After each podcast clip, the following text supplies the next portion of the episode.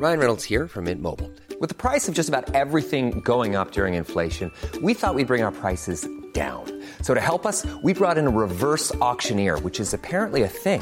Mint Mobile unlimited premium wireless. Ready to get 30, 30, bit to get 30, bit to get 20, 20, 20, bit to get 20, 20, bit to get 15, 15, 15, 15 just 15 bucks a month. So, Give it a try at mintmobile.com slash switch. $45 upfront for three months plus taxes and fees. Promo for new customers for limited time. Unlimited more than 40 gigabytes per month. Slows. Full terms at mintmobile.com.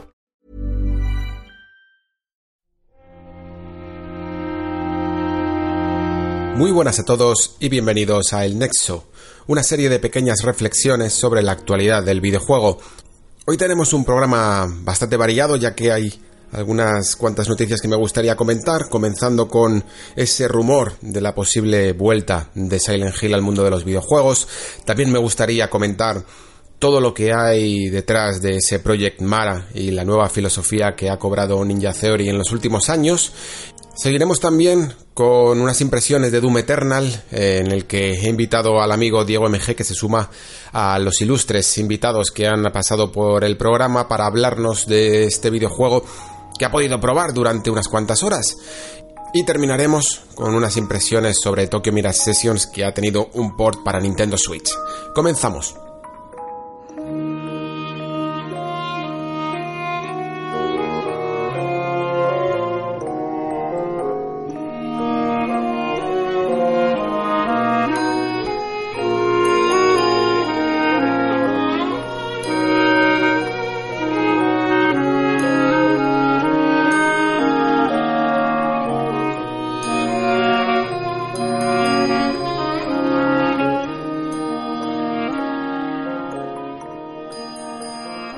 Quizás luego solo resulte un rumor, pero lo cierto es que está llegando por bastantes fuentes esto de que Silent Hill puede volver al mundo de los videojuegos. Concretamente, en esta ocasión ha sido a través de este personaje que en Twitter se hace llamar Aesthetic Gamer y que ya en su momento acertó, normalmente los rumores ya sabéis, cuantas más aciertas, pues más probabilidades tienes de que te hagan caso en el futuro, ¿no? En el caso de este Aesthetic Gamer, acertó en su momento el, anuncio de un DLC de Resident Evil 7 llamado Nota Hero y avanzó también que íbamos a controlar a Chris Redfield, que iba a ser un DLC enfocado un poco más a esa vertiente de acción que tiene el título de Capcom. Ya sabéis que Resident Evil 7 empezaba un poco como un survival horror bastante siniestro y luego poco a poco iba evolucionando hacia la acción. Pues este Nota Hero era completamente de acción. Yo de hecho lo jugué y puedo, y puedo dar fe de ello.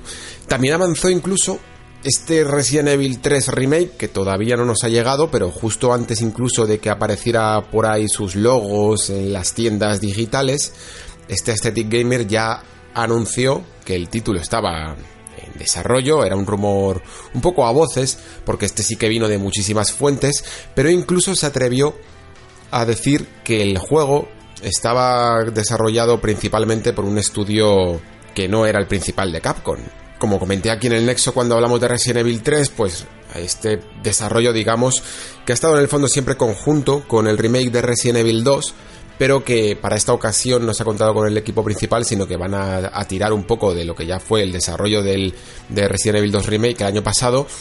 Y digamos que estaba hecho entre, varias, entre varios estudios, una filial de Capcom, esta especie de second party llamada K2 y, uno y un estudio más que ahora mismo no recuerdo exactamente el nombre, que sería el que se enfocaría en el modo multijugador, ¿no? En este Resident Evil Resistance que va a salir con multijugador asimétrico acompañando a la producción.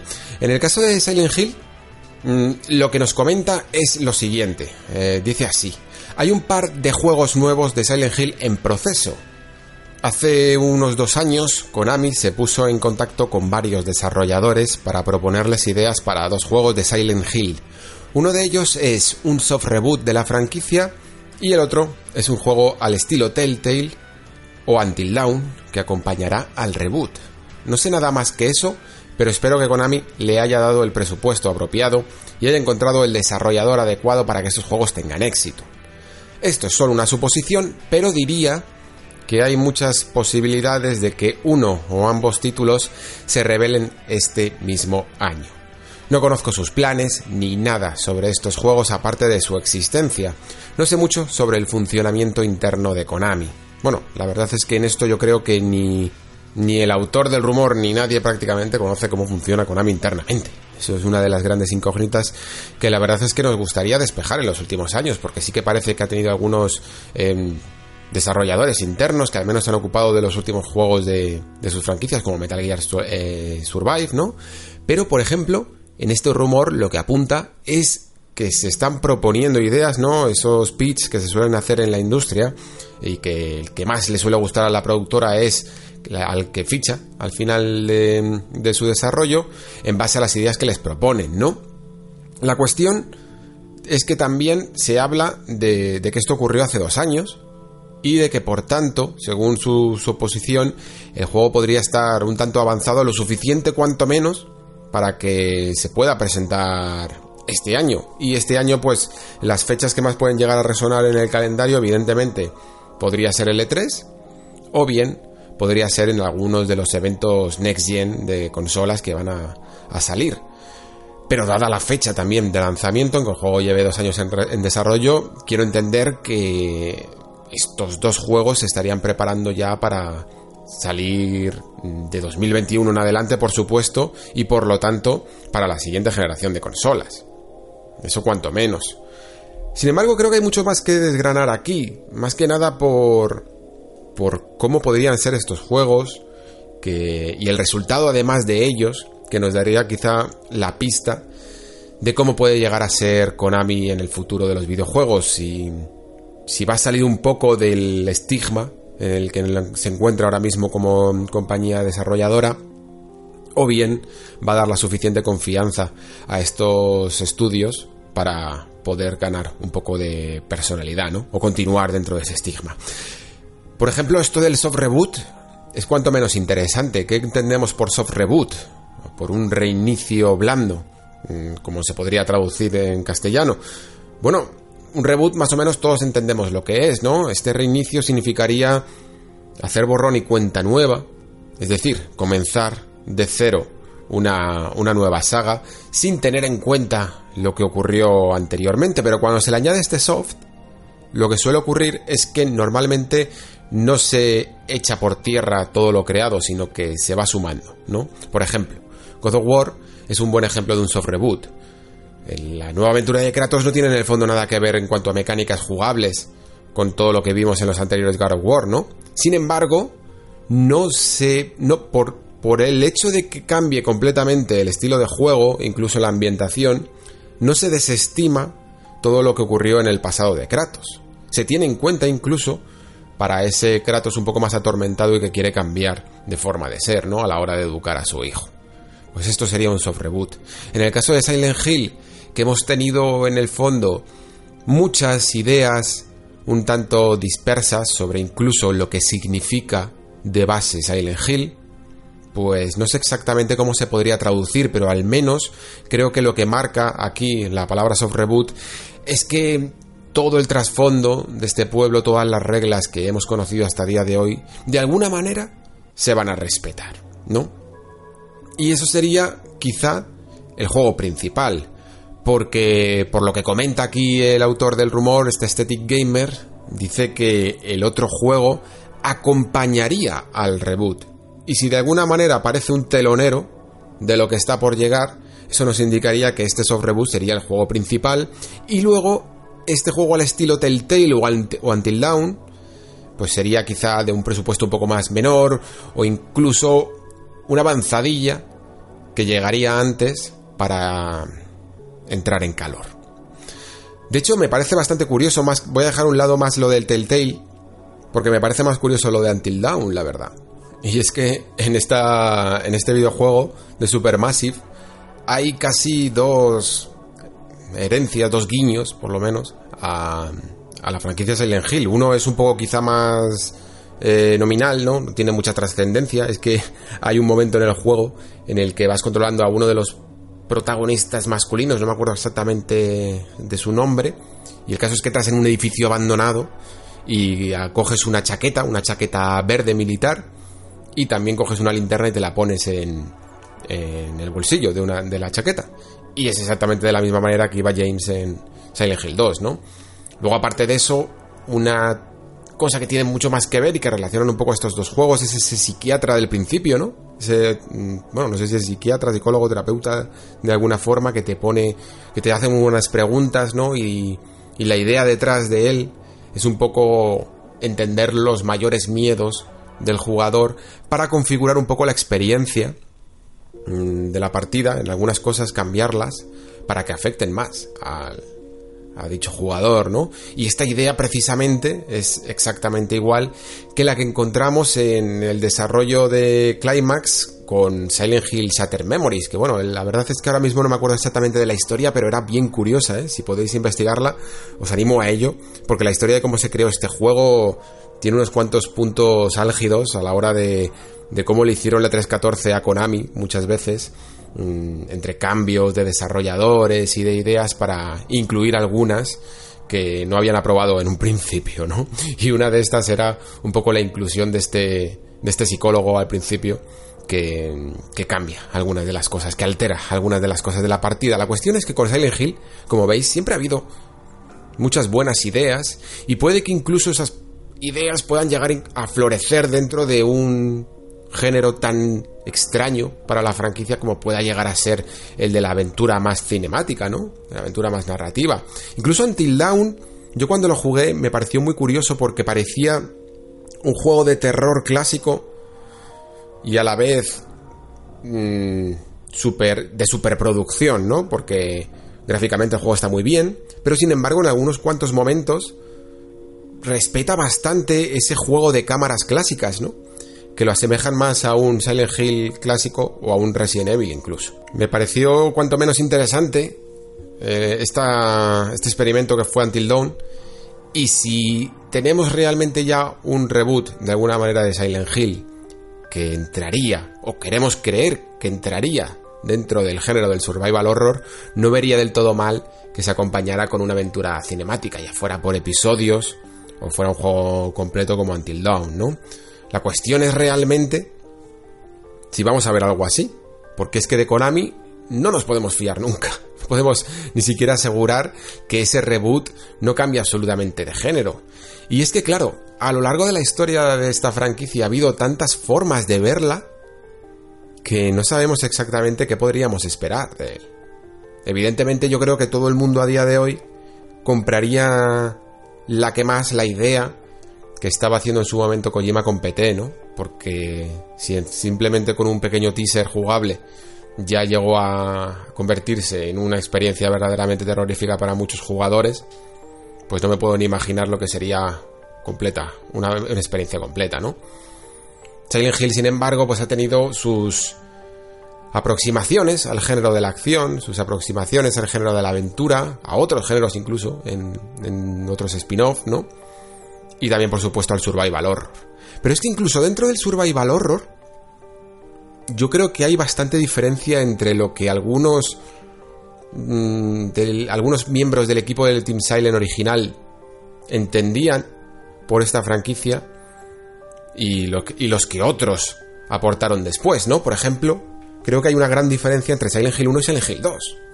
Silent Hill 1 puede que sea el original, ¿no? El material original, que inventó en el fondo muchos de sus monstruos y mucho de su ambiente y entorno opresivo, pero ofrecía un ambiente o un terror mucho más incluso real, ¿no? Un, terror que en el fondo podíamos afirmar que estaba sucediendo realmente, aunque fuera dentro de lo sobrenatural. Mientras que el terror de Silent Hill 2 que creo que incluso fue el que al fin y al cabo ha llegado a cautivar mucho más a, a otro sector de los jugadores, es un terror más psicológico, ¿no? Lo que conocemos por terror psicológico, pero es que no es solo terror psicológico tal y como entendemos el concepto a día de hoy, sino que es terror simbólico.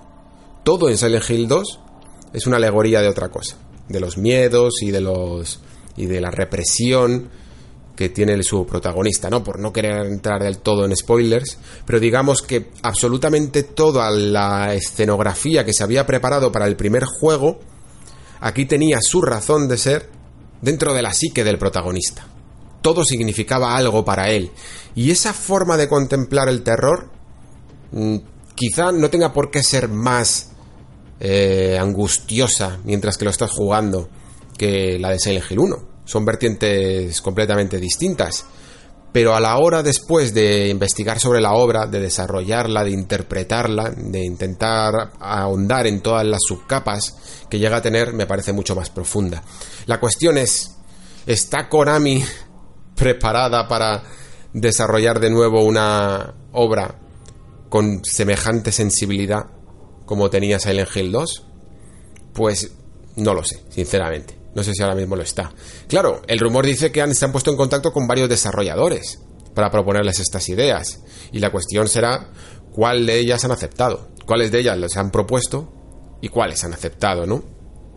Sobre quiénes pueden estar detrás, la verdad es que no hay mucha información, pero sí que es cierto que últimamente habíamos tenido noticias de Masahiro Ito, que fue el director artístico de Silent Hill 2, Silent Hill 3 y Silent Hill 4, y al respecto de su participación en este, en este proyecto, por supuesto, no llegamos a saber absolutamente nada, pero sí que es cierto que puso en su Twitter que estoy trabajando en un nuevo juego como parte central del desarrollo.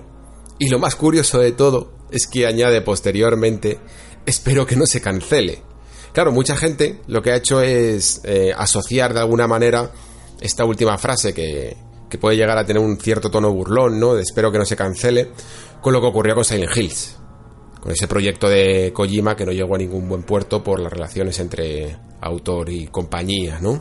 Entonces, muchos, entre su currículum como director de arte de Silent Hill y ese espero que no se cancele, pues han llegado a relacionarlo, pero la verdad es que de momento no tenemos más información al respecto. Ojalá que sea cierto porque Masahiro Ito fue el verdadero creador de lo que hoy entendemos como esa manera de ver Silent Hill, es el diseñador de sus monstruos, es el diseñador de todo ese ambiente opresivo que luego realmente nos capturó, ¿no? sobre todo en su segunda parte. Y luego también su tercera, que añadió bastantes cosas, incluso en la cuarta, que creo que tiene algunas cosas bastante buenas también. Incluso se ha llegado a mencionar al propio Kojima en todo esto.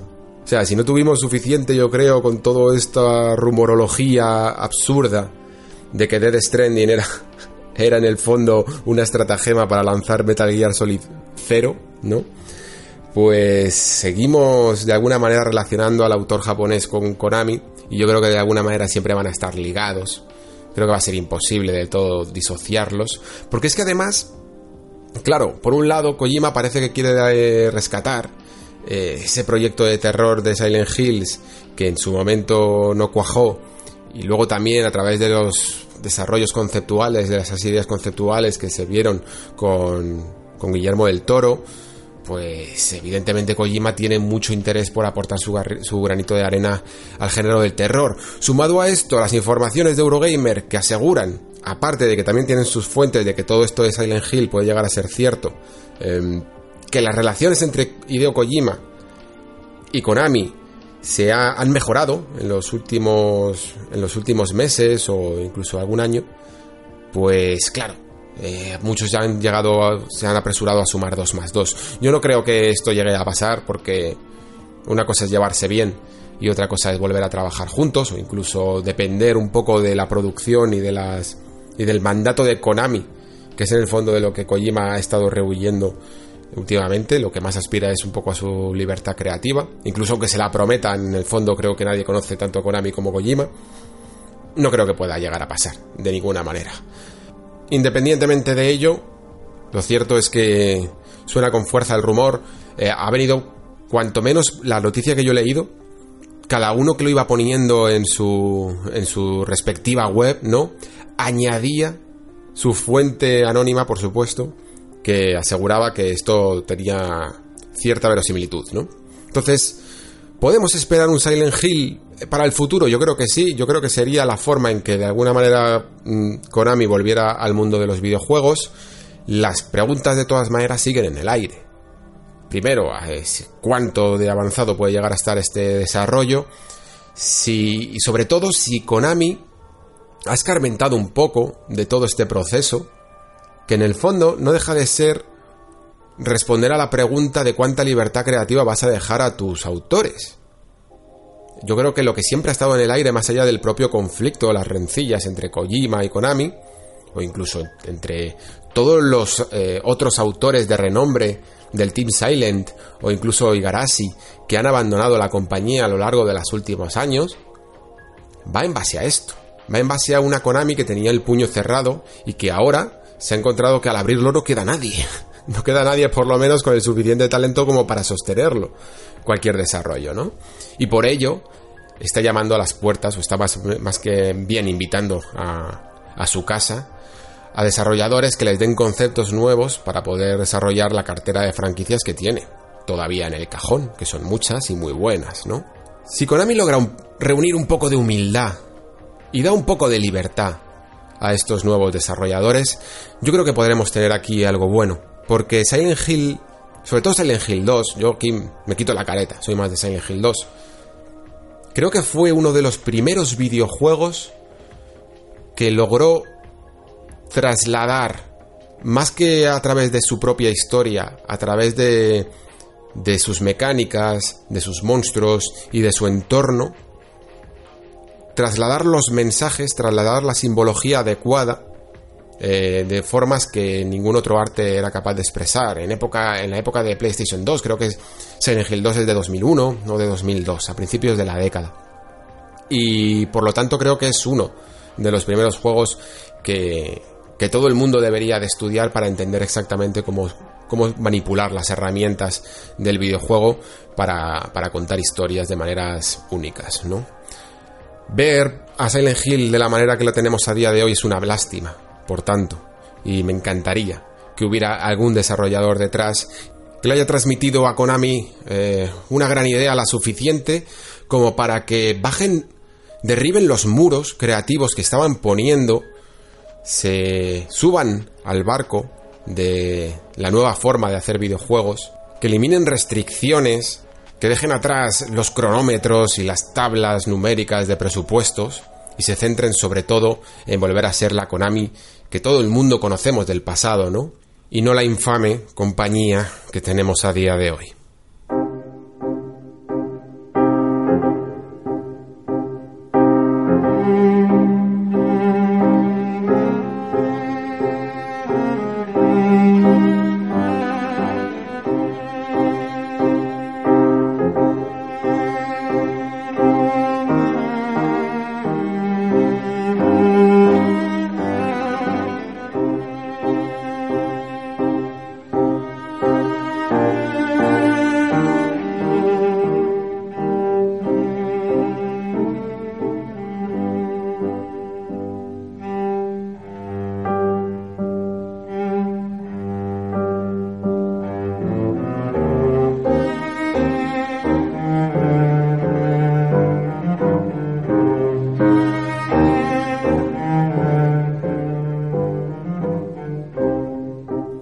Sé si os lo pareció a vosotros, pero yo cuando estaba viendo ese tráiler de Hellblade 2 que nos dejó la gala de los Game Awards, por un lado me pareció que estábamos viendo una transformación dentro de la franquicia, ¿no? Porque Ninja Theory había construido un juego que sí, tenía esa ambientación mm, histórica, eh, muy, muy atractiva, pero más allá de ese clásico fantasía medieval, entre, entre comillas fantasía, que estamos acostumbrados a ver en, el los videojuegos, en Hellblade notábamos esa cercanía hacia un problema muy real, ¿no? Como es el de la psicosis. Entonces, cuando yo vi el tráiler de Hellblade 2, me recordaba más al clásico AAA que estamos acostumbrados a ver en la industria que a una verdadera segunda parte de Hellblade casi podía imaginarme que esto, esta franquicia, la estaba convirtiendo Microsoft en su propio God of War. Y por suerte, el propio equipo, aunque no lo ha hecho de una manera muy abierta, porque lo ha hecho a través de una serie de documental y tal, dijo que no, que, oye, que con, con Hellblade 2 iban a seguir explorando los conflictos de la mente y de la locura, pero en vez de de una manera personal, cómo estos conflictos pueden llegar incluso a inspirar y a traspasar la mitología y la religión y conducirse por ahí, ¿no? Y me pareció de hecho una cuestión muy interesante porque justo de hecho en el, grupo hablábamos de una película, de Midsommar, y yo os contaba una teoría loca, que tampoco por spoilers quiero contar aquí, pero que hablaba un poco de eso, ¿no? De cómo la locura puede incitar a las tradiciones o cómo las tradiciones, provenientes de una locura, pueden llegar a, a, a repetirse en la historia, ¿no? A pasar a la historia. Y de hecho, es muy probable que muchos de los mitos y de los arquetipos históricos que tengamos a día de hoy estén construidos en base a una pequeña no me gusta llamarlo locura, la verdad. Eh, prefiero retirarlo y llamarlo como lo hace el juego, una pequeña psicosis. Entonces, em, por un lado, Ninja Theory parece que sigue su plan. Sigue este maravilloso plan de llevar los videojuegos a otras cotas, de explorar la condición humana más tenebrosa en algunos casos, ¿no? Más que, que da miedo, pero no por los cánones clásicos del videojuego, sino por lo real que puede llegar a ser una enfermedad a través de esta franquicia. Y lo bueno es que esta encima parece la franquicia más comercial que le está proponiendo a Microsoft. Porque la menos comercial parece que va a empezar con este Project Mara, ¿no? Fijaos, aquí sí que aquí sí que os voy a spoilear una cosilla de de Hellblade 1 eh, no es la más... O sea, eh, eh, es, muy interesante verla por, uno mismo, por si lo queréis adelantar un poco el programa, pero tampoco es nada relevante de la historia, ¿vale? Ni nada del final, de hecho es una cosa que, que sucede al principio. Ahí voy. La cuestión es que el juego cuando empieza te pone un mensaje directo a la cara. Te dice que es un juego en el que parece que vamos a tener una especie de muerte permanente, ¿no? Como le llamamos muchas veces, la permadez esta, de que si mueres perderás todo el progreso acumulado de la partida y tendrás que volver a empezar de nuevo. Y te lo pone ahí como que no quiere la cosa. Por supuesto, cuando llegas por primera vez a Hellblade, te asustas un poco, la verdad. Dices, bueno, yo qué sé, a lo mejor el juego Mm, tiene un poco de eh, piedad conmigo, o no es tan difícil realmente como para morir. Y entonces te encuentras con la vez de que mueres, porque es muy difícil no morir aunque sea una vez en Hellblade, aunque no sea el juego más extremadamente difícil del mundo. Y te das cuenta de la realidad, que es que el juego te ha troleado. Básicamente, es lo que ha hecho, te ha mentido a la cara. Te ha dicho que ibas a perder absolutamente todo tu progreso para configurar tu mente de una forma que no te iba a abandonar hasta que no te dieras cuenta del engaño, ¿no? Y esa manera de jugar, cuando no tenemos toda la información, es muy interesante, porque tiene mucho que ver con lo que va el videojuego, ¿no? Eh, Hellblade es un juego que, como he dicho antes, trata la psicosis, trata la esquizofrenia de una manera en que nuestra protagonista ve y oye cosas que realmente no están ahí y tiene que intentar lidiar entre lo que es real y lo que no. Y con esta pequeña, con este pequeño ardiz, Ninja Theory nos hace participar y nos hace comprender mejor a una persona que pueda tener esta condición, ¿no? Porque nosotros tampoco sabemos si eso que nos ha dicho el juego es real o no. Y esta esta pequeña mecánica, que ni siquiera llega a ser una mecánica, no deja de ser más que una mentira, pero que en el fondo se convierte en una mecánica de juego, es una manera que tuvo Ninja Theory de comprender un problema real y trasladarlo a los videojuegos. Y eso es exactamente lo que todos los videojuegos tendrían que hacer. No tiene por qué ser en el terreno siempre de la psicosis o de las enfermedades mentales, sino trasladar una emoción humana y llevarla por una mecánica no por una cinemática o por una caja de texto, sino por una mecánica, que es como el jugador de videojuegos, de verdad se le quedan las cosas. Esto es un tema que evidentemente voy a profundizar en el futuro porque me interesa un montón. Pero la cuestión es que Ninja Theory parece que no se ha querido quedar ahí, no se ha querido quedar en, en ese Hellblade 1 y ha decidido montar toda su filosofía en base a estas ideas. A estas ideas de cómo crear una filosofía de empresa basada en transmitir los horrores de la mente, en este caso, por lo menos en Project Mara, como han anunciado. Quizá en el futuro se atrevan evidentemente con otras condiciones o con otras enfermedades mentales al videojuego, con unos objetivos además muy ambiciosos que ahora pasaremos a ver. Pero antes de pasar incluso a verlos, me gustaría hablar un poco de Ninja Theory porque creo que es un estudio que ha pasado por la prueba de fuego, digámoslo así. Fijaos que, no sé si me habéis escuchado alguna vez en algún otro programa, que, que alguna entrevista he dado, acerca de cómo nació el Nexo y tal, y yo siempre cuento un poco lo mismo, ¿no? Que el Nexo nació del miedo. O sea, nació de, de, de una idea que yo tenía y que me daba mucho miedo hacer porque era un poco única, ya la habéis visto. Estoy aquí hablando solo, no suele ser el típico programa con, con un debate entre tres colegas o más. Y claro, no, como era algo que no se solía hacer, pues yo estaba acojonado. Y muchas veces, pues Mm, superar esos miedos es lo que te hace después darte cuenta un poco de la realidad y darte cuenta de lo que quieres hacer y ves incluso muchas veces el, fruto de, de ese trabajo y de ese valor que has tenido de salir adelante, ¿no? De lanzarte a la piscina. Porque te puede salir mal, oye, yo de momento estoy muy contento con el programa. Pero podía haber salido mal, podía haber sido solo escuchado por, yo que sé, 10 personas en cada capítulo. Y sin embargo, cuando superas esa, esa barrera, ese miedo, lo que dentro del canon mitológico, ¿no? De la, de la forja del héroe de Joseph Campbell se le llama meterse dentro del estómago de la ballena, ¿no? Y salir. Em, sales fortalecido.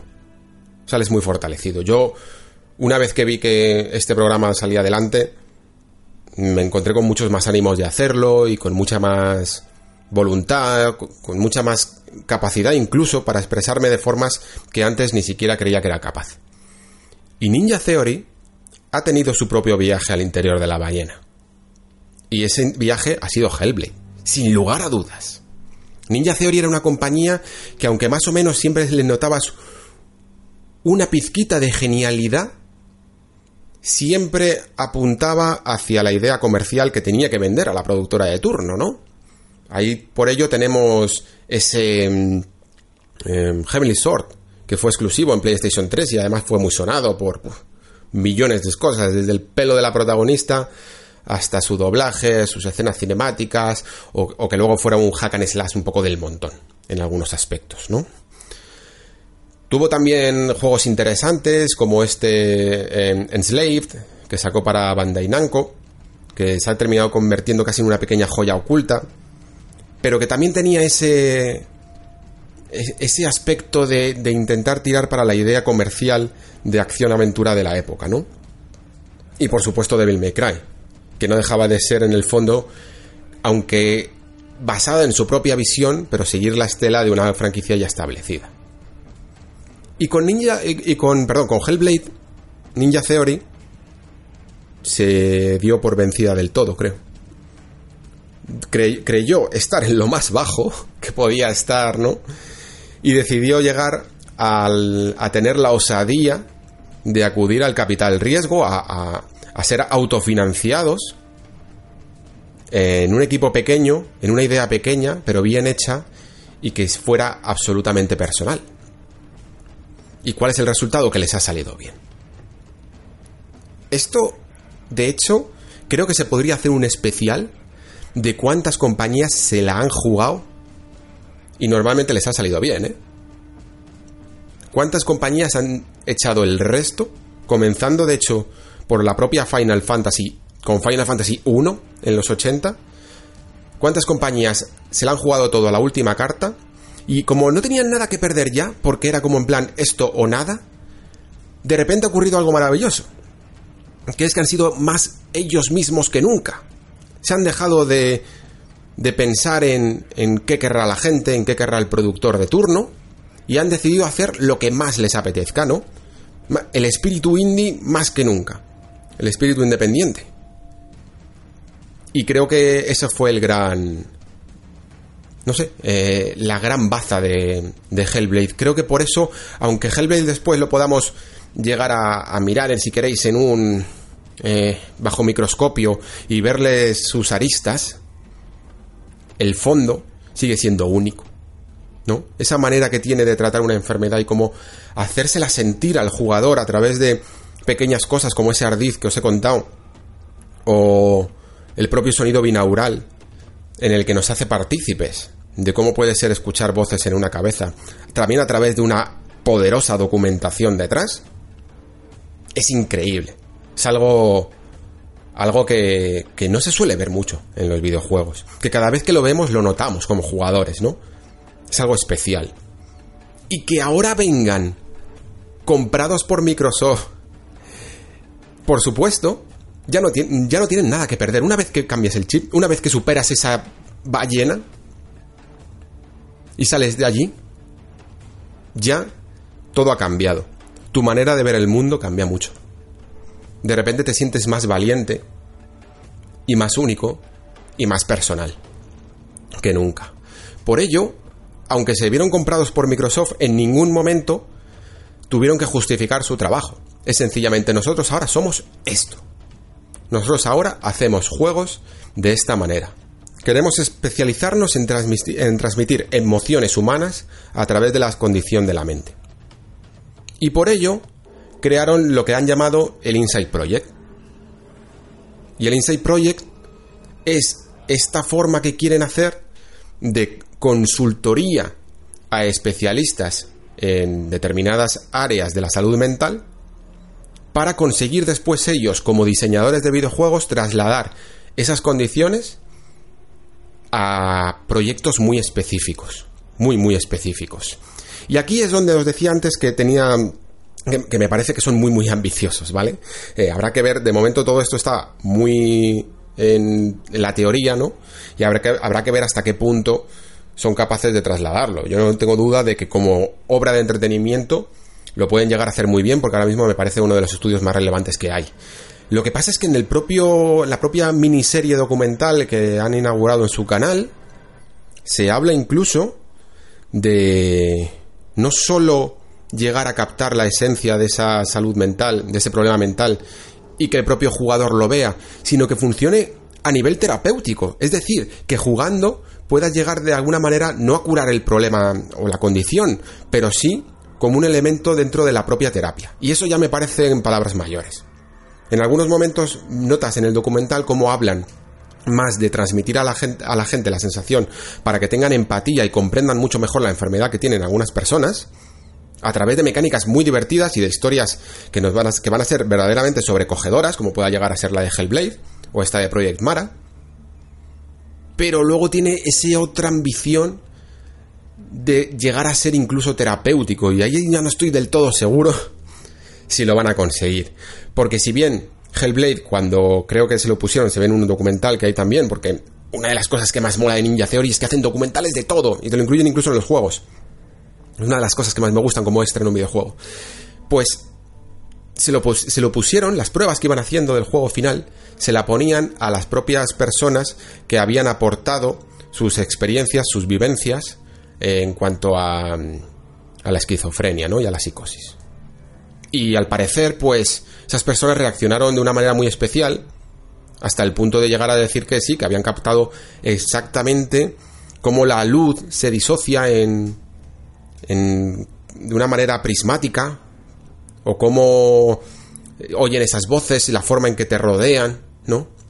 Esas voces, pero de ahí a que les haya podido ayudar realmente a ellos personalmente, pues no me queda del todo claro. Y yo, oye, ojalá de verdad lo puedan conseguir hacer. Yo creo que de momento, con que consigan crear una ficción interactiva que a la vez aporte a muchas personas a pensar, no, no solo a pensar en el problema, sino incluso a empatizar con las personas que lo tienen, a mí me parecerá ya algo, algo increíble, de verdad, lo que están haciendo. No solo es esto, sino que mm, dentro de su filosofía como empresa, la han querido hasta bautizar.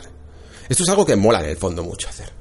Porque notas que cada vez más compañías que tienen esa filosofía la intentan marcar dentro de una de un eslogan incluso, ¿no? Yo cuando fui a CD Projekt, eh, cuando estaban haciendo The Witcher 3, en, las paredes, ponían, en muchas paredes ponía We are rebels. Como somos los rebeldes de la industria que hacen triples A pero a su bola, ¿no? Eh, sin, en el fondo, sin una gran productora detrás que nos dice lo que tenemos que hacer. Hemos llegado aquí por nuestros propios medios. Y en, en mi visita también a Finlandia, a Remedy, cuando estaban haciendo control, ponían una, una también que era más, más cómica, ¿no? Que decía Ship It. decía, básicamente era como lánzalo, eh, concéntrate en no intentar hacer ese juego tan ambicioso que termina comiéndose 3, 4 años, 5 de tu vida, sino que te concentres en acabarlo, ¿no? En acabar ese juego y lanzarlo de una vez, aunque no esté todo como tú quieres, pero tampoco lo hagas tan enrevesado que hagas que el balance de presupuesto y ventas nunca compense. Porque ellos saben perfectamente que eso fue un poco lo que les pasó con Quantum Break, vaya. Entonces, con Ninja Theory han creado otro concepto que es un poco más mmm, difícil de explicar quizá, pues se llama Dreadnought. Que la, traducción más libre que podríamos hacer sobre este concepto de Dreadnought sería algo así como acorazado. Y, además como más en referencia ¿no? a, a esos tanques o barcos de guerra que puede haber ahora, ¿no? O, o que hay durante las guerras. Y yo creo que como con acorazado no, no dejan de referirse en el fondo casi a una actitud, más que incluso de, de barco de guerra o de tanque, a una actitud espartana, ¿no? Cuando levantan los escudos y son solo 20, pero son muy fieros y muy bien protegidos, ¿no? Porque eso es lo que quieren como filosofía de estudio. Lo podéis ver en su propio vídeo que también tiene su miniserie documental sobre la filosofía nueva de Ninja Theory y que va de eso, de no limitar, de no delimitarse, de hecho, de mantenerse pequeños, de no intentar una idea muy ambiciosa eh, que les consuma todos los recursos y todo el material humano, ¿no? Sino desarrollar varias pequeñas, grandes ideas. Y creo que de hecho es hacia donde debería ir el videojuego. De hecho, aquí en España tenemos un caso bastante parecido, que es el de Tequila Works. Tequila Works funciona más o menos así, funciona en departamentos de... No, no me atrevería a decir cuántos son, pero supongamos que también unos 20, o dependiendo de la idea del juego, y van haciendo proyectos paralelos, ¿no? En vez de decidir crecer para lanzar uno de los proyectos más ambiciosos que puedan hacer, ¿no? De esa manera van desarrollando ideas, ideas van aprendiendo de ellas y a la vez van lanzando productos al mercado. No todo tiene que ser ese proyecto ambicioso que dura 4 o 5 años, ¿no? Y en el caso de Ninja Theory me parece genial, principalmente porque además creo que una de las filosofías que además seguro que busca también Microsoft es en el fondo dar más nombres a los jugadores, por un lado, ¿no? Que vayan saliendo más productos anuales y esta filosofía de Ninja Theory se puede apoyar mucho más en ello que empezar a crear proyectos de largo desarrollo, que te tienen esperando años y años, ¿no? Y aparte, por supuesto, a Ninja Theory le viene muy bien porque significa que pueden concentrarse en que lo importante del todo no sea el, que, lo que te entra por los ojos, la escala de un mundo gigante, sino el impacto de ver algo traducido en mecánicas de videojuegos que no estás acostumbrado a ver. Que eso era la gran baza que tenía Hellblade. Y que además encima es que está apoyado por un apartado técnico brillante. Lo que pasa es que su escala es mucho menor. Project Mara, una de las pocas cosas que han dicho, ¿no? Es que, bueno, han dicho dos cosas prácticamente. Una que abordará los terrores de la mente, ¿no? Y por otro lado, que sucederá todo en una misma habitación. Cuando reduces tanto esa escala, pueden pasar cosas maravillosas. Algunas de las mejores películas que podemos ver a día de hoy todavía suceden en una sola habitación. Doce hombres sin piedad sucede en una sola habitación. La soga sucede en una sola habitación. Buried sucede en un en un ataúd. Cualquier cosa puedes tener, puedes tener una gran idea sin necesidad de siempre, siempre, siempre expandirla al máximo, ¿no? Y creo que eso ahora mismo es mucho, mucho más valioso que hacer el siguiente mundo abierto de turno, ¿eh? Y además te permite ser muy ágil. Te permite jugar a esto de lanzar videojuegos de una manera guerrillera. Completamente fuera del alcance de las grandes superproducciones. Y a la vez proporcionar un gran impacto. Incluso aunque ese impacto dure, tenga una duración de 5 horas, 8 horas o 3 horas pues, ¿sabes qué? No, no haber ningún problema, porque además encima, esta filosofía de Ninja Theory se adapta perfectamente con la filosofía de Microsoft, ya que teóricamente con el Game Pass tampoco a nadie tendrá un cierto resentimiento a gastarse 60 euros por un juego de 4 horas. Porque directamente lo tiene con el Game Pass, ¿no? Entonces veo aquí una sinergia brutal entre filosofías de compañía y sobre todo lo que más me alegra del, del mundo es esa trascendencia de una de una empresa que ha pasado por por por lo más bajo, ¿no? Por la cosa más valiente que tienes que hacer, por el por la prueba más dura, que es enfrentarte a tu propia extinción, ¿no? Como compañía, darlo el todo por el todo y que te salga bien. Y a partir de ahí, a partir de ese momento, no tienes miedo a nada.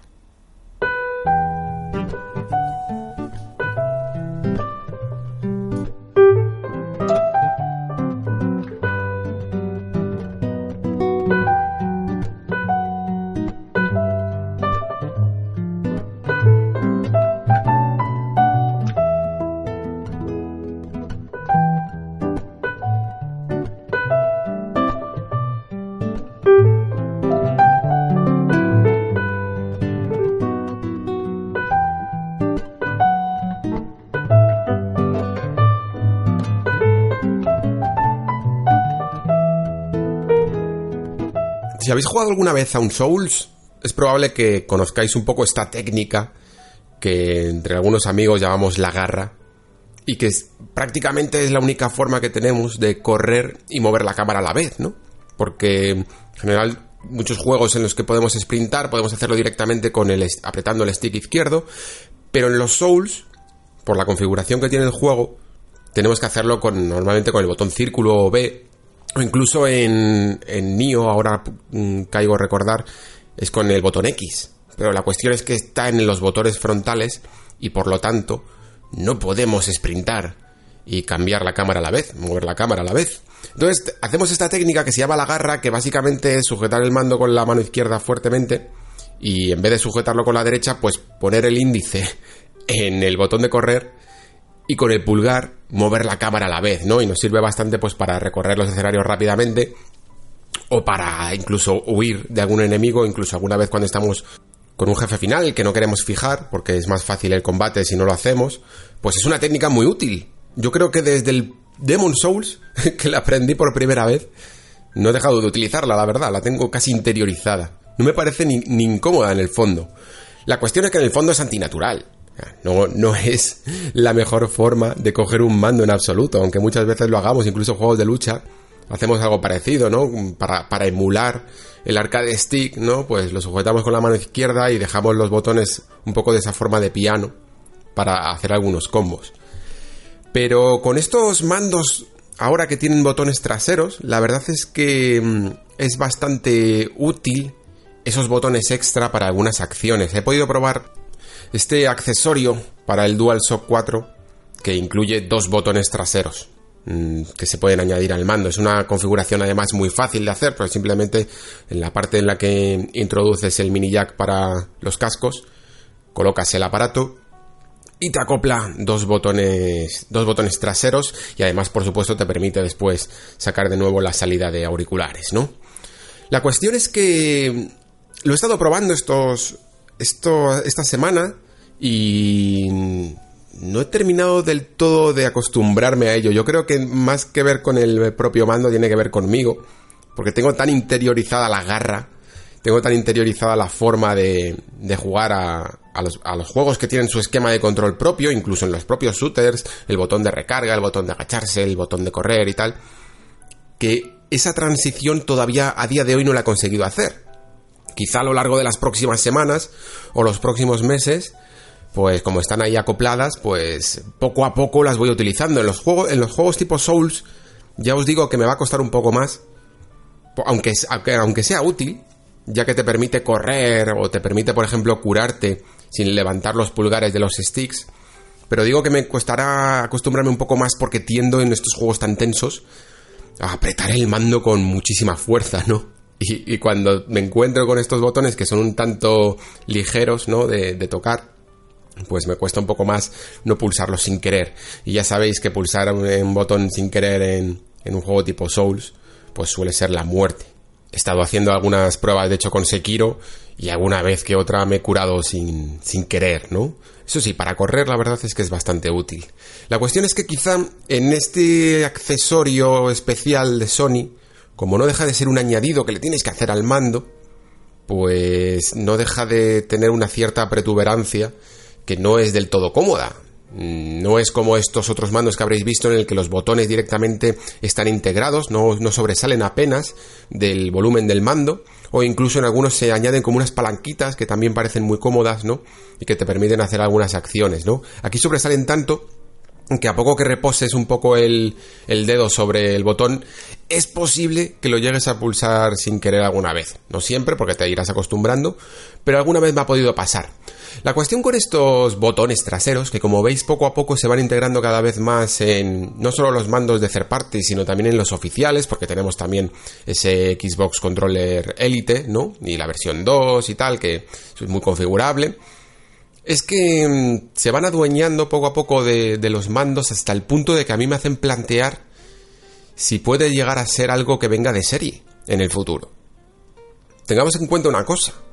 Los juegos últimamente, hay algunos géneros, sobre todo los géneros que más están destacando últimamente, shooters o juegos de aventura-acción, tienden a de manera natural a cambiar los botones frontales y la cruceta digital incluso por acciones que se hacen con los botones superiores, con los gatillos y los bumpers, ¿no?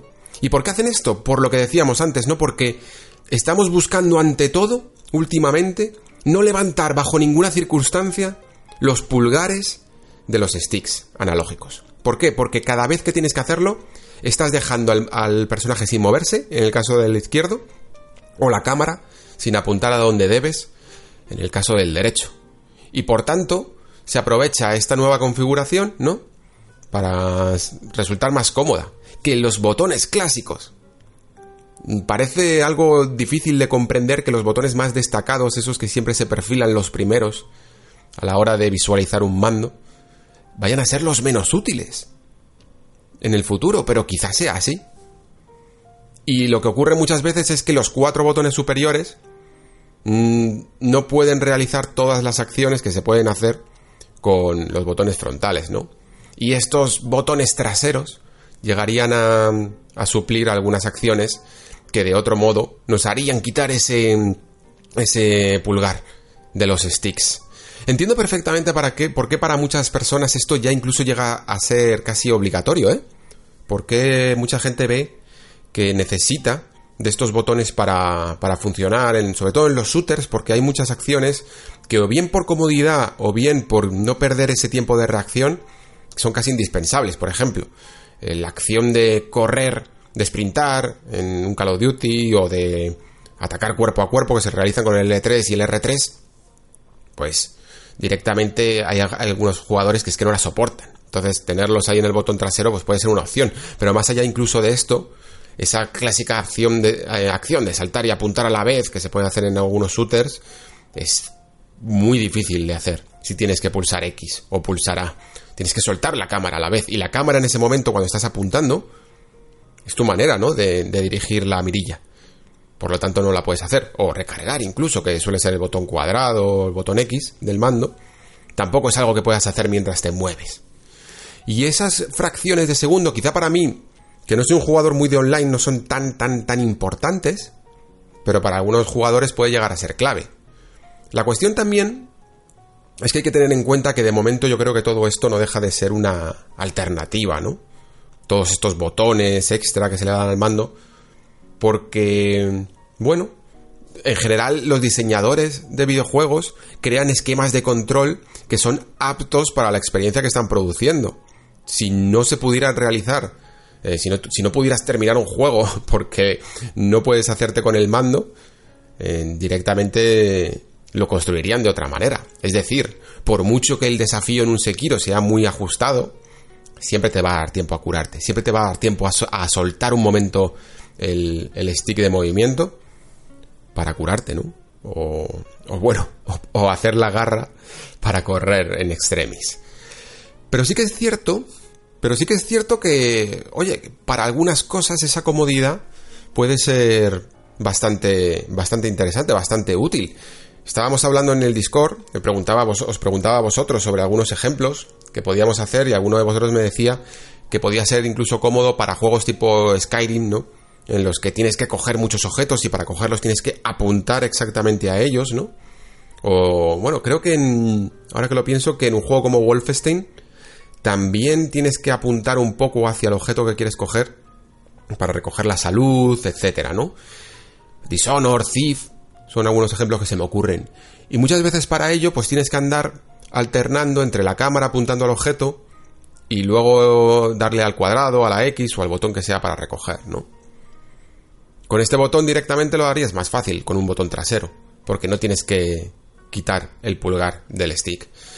Son estas pequeñas cosas que hay mucha gente que de verdad le supone una cierta incomodidad y yo por ello pues veo veo con buenos ojos que existan estas alternativas Mm, lo que me pregunto realmente es cuánto de sí pueden llegar a dar, ¿no? Por ejemplo, en el caso de, este botón trasero del DualShock, que son dos botones a lo largo de la parte trasera y una pantalla táctil que, se pone justo en medio y que sirve un poco para configurar estos botones, lo único que podemos configurar es em, una alternativa a cualquier otro botón del mando, ¿no? Puedes hacer el L3, la, cruceta digital a la izquierda, arriba, abajo, botones superiores, cuadrado, lo que quieras, ¿no? Pero no puedes hacer combinaciones. No puedes decir que el botón izquierdo trasero sea cuadrado más triángulo, por ejemplo. No puedes hacer macros, no puedes decir que con el botón trasero hagas una una Duken en Street Fighter, una combinación de direcciones y botón, o un combo. Eso no se puede hacer no, no hay manera. La única forma es sustituirlo por un botón. Y ese botón tiene que estar integrado en el mando, además, ¿eh? Es decir, si tú, por ejemplo, estás acostumbrado a que en Dragon Age te configuras del 1 al 9 o del 1 al 0 todas tus pociones, todas tus habilidades extra, y tienes botones que no encuentras en un mando, aquí no puedes hacer nada de eso. ¿Sabéis esas clásicas ruletas que vemos últimamente en los juegos en las que aprietas, por ejemplo, L1 y después tienes que dirigirte eh, la dirección hacia un lado y luego pulsar otro botón para seleccionar ese objeto. Lo vemos, por ejemplo, en Dead Stranding, se me ocurre ahora. Pero en muchísimos juegos hay ese tipo de ruletas. Son útiles para hacer accesos directos y aún así se tarda un poco. En algunos juegos incluso se tiene que llegar a ralentizar el tiempo, ¿no? Para que te dé tiempo a elegir exactamente cuál es la acción. Pues ese tipo de cosas de momento con estos botones traseros todavía no se pueden todavía no se pueden realizar. Su función no deja de ser un atajo cómodo al índice para no tener que levantar el pulgar. Punto. No hay más. No hay macros, no hay combos, no hay acciones mapeadas, no hay, no hay forma de hacer de momento nada. Y yo me pregunto, sobre todo esto, ¿por qué precisamente Sony, a pocos meses realmente de, bueno, de, de sacar su nueva consola, ha decidido sacar este accesorio, ¿no? O sea, quizá habría tenido incluso más sentido haberlo hecho cuando lo hizo Microsoft hace unos cuantos años. Eh, proponer esta alternativa para jugar cómodamente que a finales de generación.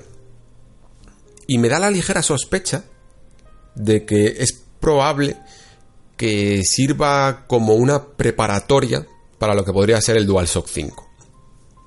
Una especie de adelanto de lo que veríamos de una manera más integrada en el DualShock 5, porque me imagino que, si lo hicieran estos botones traseros no los harían tan protuberantes. Es que de verdad, si lo, si lo veis en persona o si podéis ver alguna imagen por ahí por internet o algún vídeo, veréis que sobresalen muchísimo.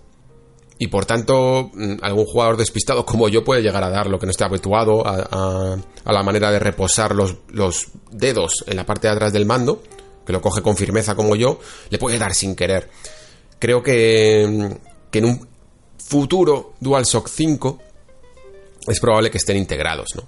De alguna manera. Y digo todo esto porque, bueno, es que parece que Sony va adelantando poco a poco que su mando puede tener algunas grandes diferencias, ¿no? Que puede jugar un papel, digamos, dentro de su ecosistema de la nueva generación.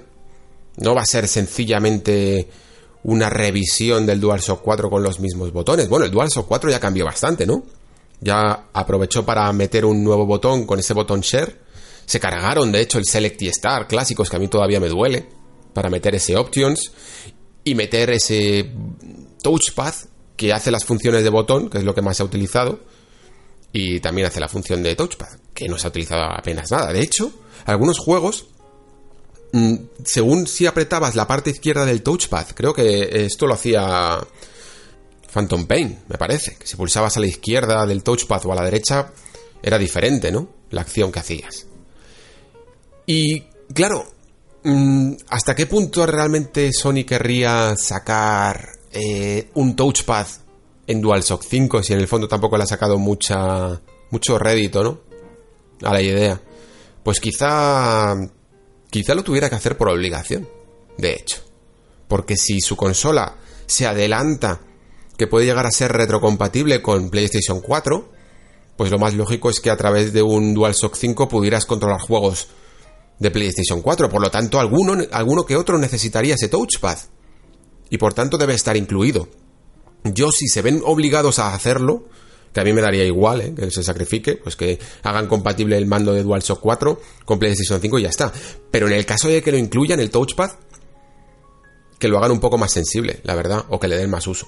Porque yo de momento no lo termino de, no lo termino de ver. Casi fijaos, preferiría incluso una pantallita.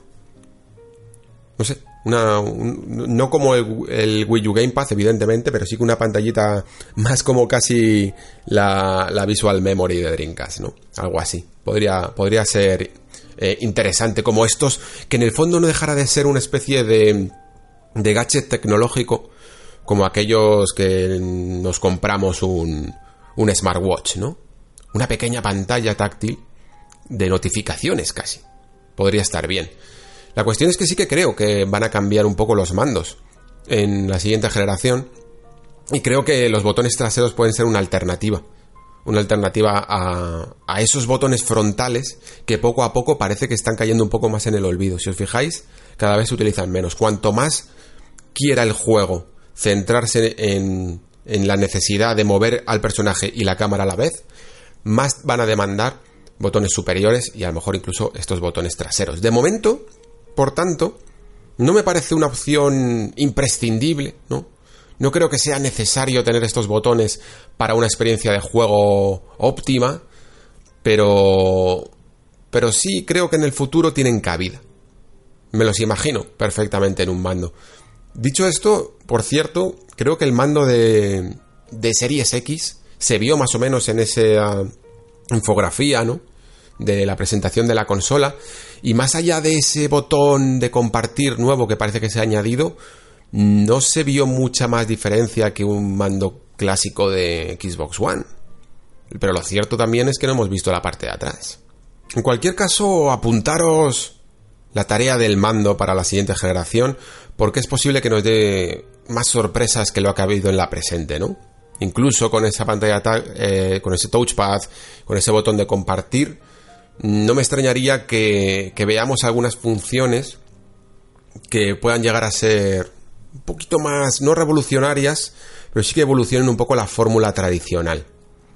Parece mentira, como digo, que esos botones frontales vayan perdiendo impacto, pero quizás se encuentren una manera eh, cómoda, ¿no? De, de, ser sustituido para algunos juegos más intensos, sobre todo los juegos intensos. Juegos que se basan mucho en el tiempo de reacción, son los que se podrían aprovechar. Yo Aún así, espero que sigan siendo mm, alternativos siempre, que no sean súper, súper obligatorios, porque de verdad que me cuesta, me cuesta imaginarme ahí un botón, personalmente. Me da siempre miedo de apretar demasiado el mando, con lo cual ya estoy pensando en el mando y no en el juego. Y si está demasiado integrado, quizá no lo encuentro. No lo sé. Tendría que ser muy perfecto ese botón para que, para que funcionara de manera obligatoria, ¿no? Y aún así, incluso tenemos algunas de las informaciones que ya nos dejó las entrevistas de Wire en el mando de DualShock 5, eh, de Marcerni, en el que hablaban de unos gatillos ápticos, ¿no? Que de alguna manera iban a captar también la sensibilidad a la hora de, por ejemplo, tensar la cuerda de un arco o disparar un arma. Veremos exactamente hasta qué punto se queda sencillamente en un gimmick o le pueden llegar a dar alguna función extra y relevante. Pero quedaos con eso. Yo, el hecho de que salga ahora estos, estos botones traseros para el DualShock 4, lo veo casi como una especie de compatibilidad, ¿no? De que este mando se pueda utilizar en la siguiente generación y que el de la siguiente generación se pueda utilizar para la presente. Y la conclusión que saco es que es algo que puede ser cómodo para muchos jugadores, que realmente les sirva de utilidad sobre todo para aquellos que jueguen a multijugador online y tal, o para acciones muy concretas, como las que he explicado antes, pero de momento no lo veo imprescindible. Si alguna vez habéis probado unos botones traseros, un mando con botones traseros y no habéis estado del todo cómodos con ellos, no os preocupéis porque de momento, de momento, no nos estamos perdiendo tampoco nada, ¿no? Yo la verdad es que tampoco soy un experto en estos campos. No, no he probado mucho en profundidad ningún otro mando que tuviera algunos botones. Sí que recuerdo que una vez eh, me dejaron probar un mando de estos que tenía, aparte de los botones superiores, otro más pequeñito, un poco más adelante, ¿no? Un poco más dentro del mando.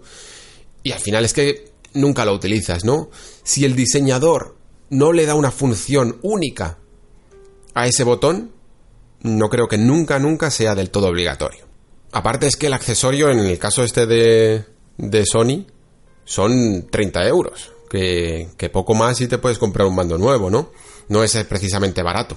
Entiendo a lo mejor que pueda ser algo más caro porque la pantallita sí que se ve muy bien trabajada, funciona muy bien y tal, pero siguen siendo 30 euros para algo muy muy opcional, que tienes que saber exactamente si lo necesitas o no.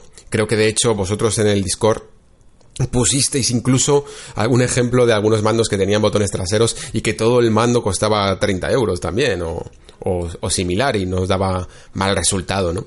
Así que tenedlo en cuenta por si alguno está interesado y retomaremos este asunto cuando sepamos exactamente cómo van a ser los mandos de la siguiente generación.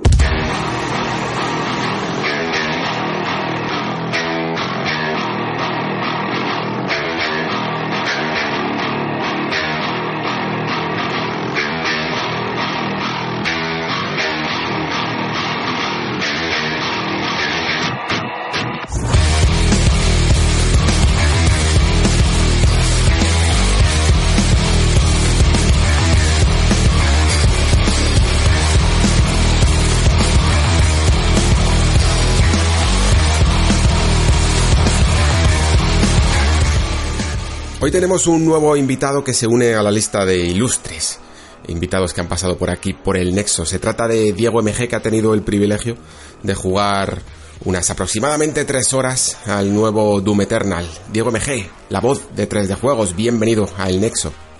Muchas gracias por tenerme, como dicen los, los guiris. For having me. For having me. bueno, eh, antes incluso de... Te iba a preguntar ya por Doom Eternal porque tengo muchas ganas. Fíjate que de hecho había intentado hacer el ejercicio de no mirar casi más allá de esos primeros dos trailers, creo, de presentación en las que ya, es que ya enseñaron bastante y luego han, ido ampliando con gameplays muy largos y, todas las capturas que habéis podido hacer. Estaba intentando resistir la tentación porque se notaba que este Doom Eternal tenía unas cuantas sorpresas eh, bajo la manga y la verdad es que luego ya cuando decidí traerte al programa que nos contaras, pues dije, bueno, ahora ya tengo que hacer un poco el trabajo de investigar un poco algunas de las cosas que han ido saliendo. He quedado flipado. Una de las razones, de hecho, por las que mm, tampoco quería mirar muchos porque veía que había mucho secreto, muchas características nuevas en este Doom. Quería descubrir algunas. Pero, pero claro, durante el último día que he estado investigando, he reflexionado más sobre Doom en general de lo que había hecho en mucho tiempo, tío. Y, y la primero que de hecho retrotrayéndome al, al Doom original que he pensado es que estos juegos incluso mm, no sé si en su momento los llegamos a, a entre comillas analizar eh, apropiadamente, ¿no? Porque lo que más recordamos de Doom es su visceralidad, ¿no? Su violencia, el impacto que causó un poco incluso en la cultura eh, y menos quizá como diseño de juego. Cuando Doom 1 y Doom 2 tienen unos pedazos de diseño de niveles que ya les gustaría a muchos juegos de la época, ¿no? Pero maravillosos, sí, sí, sí, desde mm. luego. Justamente eh, estos días, claro, para mí ha sido un poquito, mm, ¿cómo decirlo? Eh, volver a, darme un chapuzón en todo el mundo Doom En parte también porque eh, quien compartió por ahí, quién fue en Twitter, eh, creo fue, eh, Pablo Casado. Eh, es, me, hace mucha gracia decir el nombre, Pablo Casado compartió por Twitter. Sí, sí, sí. No, pero efectivamente, sí, los que le conocéis, le conoceréis, Guserino, básicamente. Eh, compartió eh, una banda sonora de del Doom, pero re, re- rema- remakeada, ¿no? Como en plan con guitarras actuales, toda la pesca, en vez de MIDI. Y claro, con esto pues me lo bajé y me di cuenta de que incluía un, un archivo de estos .wav.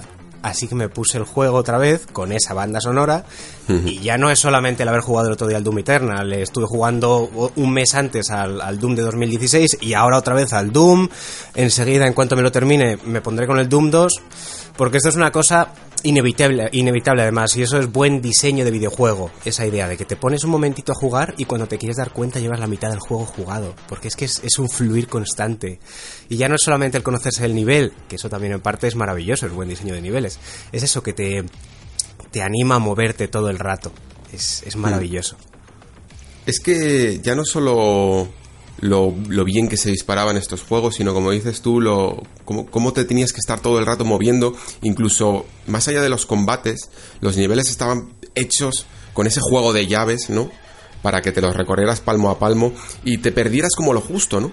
Estaba como muy bien medido el ritmo para que para que dieras algunas vueltas de más incluso mientras que buscabas las llaves y ibas y volvías, pero nunca nunca nunca terminaras de perderte del todo y siempre hubiera ese balance con la acción, ¿no? Incluso llegaba a puntos pues como el mm, conocidísimo final de Doom 2, ¿no? Con ese eh, ¿cómo se llamaba? No sé qué de se me ha ido se me ha ido ahora mismo el nombre del monstruo final en el que tenías como un truquito para darle en el último momento, ¿no? Con el con el lanzacohetes y, y acabarlo subiéndote a la plataforma y siempre tenían como esos detalles también de genialidad de pensar un poco de pensar un poco eh, la estrategia, ¿no? Incluso en Quake también se veía eh, con las estrategias que tenías en los enemigos, incluso con su enemigo final en ese maravilloso nivel de Subnigurat Pit, en el que tenías que, que teletransportarte dentro de él, ¿no? Era maravilloso.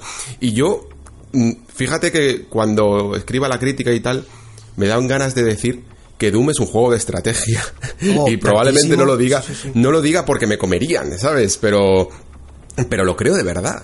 Pero, que... pero, pero, a ver, vamos a ver un momento, una cosa que además es que para mí ha sido reconfigurar también un poquito mi, mi, mi planteamiento sobre Doom. Y esto viene un poco también a, a tenor de un artículo que tú sabes además que escribí para 3 de juego sobre el gameplay y en el Mm. Sí. que me di cuenta de que Doom no era para nada todo gameplay. Eh, eso es un porcentaje, pues bueno, muy destacable de, de la experiencia, pero sobre todo hay muchísimo, en especialmente, o sea, especialmente en los últimos Doom, hay muchísimo de, de movimiento, por supuesto. Pero es lo que dices, hay mucha estra- estrategia. Y justamente hace, no sé, fue ayer o antes de ayer, vi un vídeo que habían subido en una cuenta que se llama No Clip de YouTube. Sí, el, mini documental este que han hecho con, enseñando un poco todos los monstruos que han Ese traído de. Doom 2 y los que han aportado originales, ¿no? Pues hablaban en términos de ajedrez. Hablaban Sí, literalmente de los de piezas de peones, ajedrez, el- la verdad. torre, no sé qué. Este otro enemigo es básicamente la reina en el, en el, en el tablero.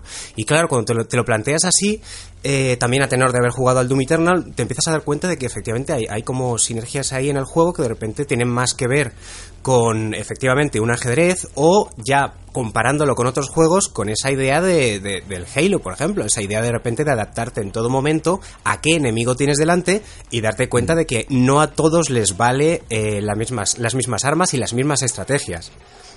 Sí, sí, sí, por supuesto. Y de hecho, quizá por ello entiendo, aunque a mí me gustan todos, pero entiendo que haya mucha gente que a lo mejor no tenga en tan consideración a Doom 3, ¿no? Porque Doom 3 quizá rompía con un poco con, con toda esta estrategia incluso de arenas, que luego hablaremos un poco de lo de las arenas, eh, y te metía más en una historia quizá algo más como lineal, más scriptada, ¿no? En el que cada monstruo tenía su momento de aparición y tú básicamente pues te lucías con ellos mientras que vivías una experiencia un poco más cercana incluso a la más claustrofóbica, ¿no? Y entiendo quizá por ello, aunque luego creo que la expansión, aunque yo no la jugué, bueno, jugué un poquito, eh, esa expansión em, que, que sí que metía escenarios un poco más abiertos en los que ya dabas un poco más de rienda suelta a, a la exploración con las armas de los diferentes enemigos y no solo al- a, los pasillos, por decirlo así, a ese ambiente tan claustrofóbico que tenía Doom 3. Aún así, a mí me, me gustó muchísimo también, la verdad, este juego. No sé cómo. Yo creo que a ti Sí, también, ¿no? sí, sí, claro, claro. En su tiempo me, me gustó mucho. Además, para mí fue uno de los primeros juegos que con los que empecé a. Además, recuerdo que fue en la época más o menos del Max Payne, de esa época en la que ya empezaba a, a ser consciente de, de lo que significaba jugar en PC en el sentido de, ostras, qué gráficos tengo delante. De estos primeros juegos en los que de repente también a nivel de, de diseño de sonido y tal, me empezaba a dar cuenta de, de lo importante que era, por ejemplo, cómo sonaba un arma. ¿Recuerdas esa, pri- esa pistola, simplemente? Cómo sonaba cuando de repente la recargabas y sonaba una especie de ñic, ¿sabes? Eso que de repente se te sí. grababa en la cabeza. Re- recuerdo mucho eso, ese, ese juego de, sobre todo en términos de gameplay y tal, lo, lo disfruté muchísimo. Y claro, luego cuando, después de Doom 3, cuando salió Doom, Doom 2016, llamémoslo así, pues también me paré a pensar un poco cuál era la esencia de Doom. Porque me di cuenta que evidentemente de Doom 3 no tenía nada, pero sobre todo que, que Doom lo habíamos dejado tan en el recuerdo como un juego muy violento de demonios, de superarmas y de tal, que tampoco habíamos, no nos habíamos parado conscientemente a pensar qué tipo de shooter era. Y por eso de nuevo vuelvo a lo de que, que era un juego como muy estratégico, ¿no? Y, y aquí si quieres retomamos esa conversación que tuvimos una vez por WhatsApp en el grupo, en el que hablábamos un poco de, de ciertas críticas que yo creo que, si, bueno, si has visto el documental de No Clip, lo dicen justo. Sí. Eh, sobre las arenas y tal.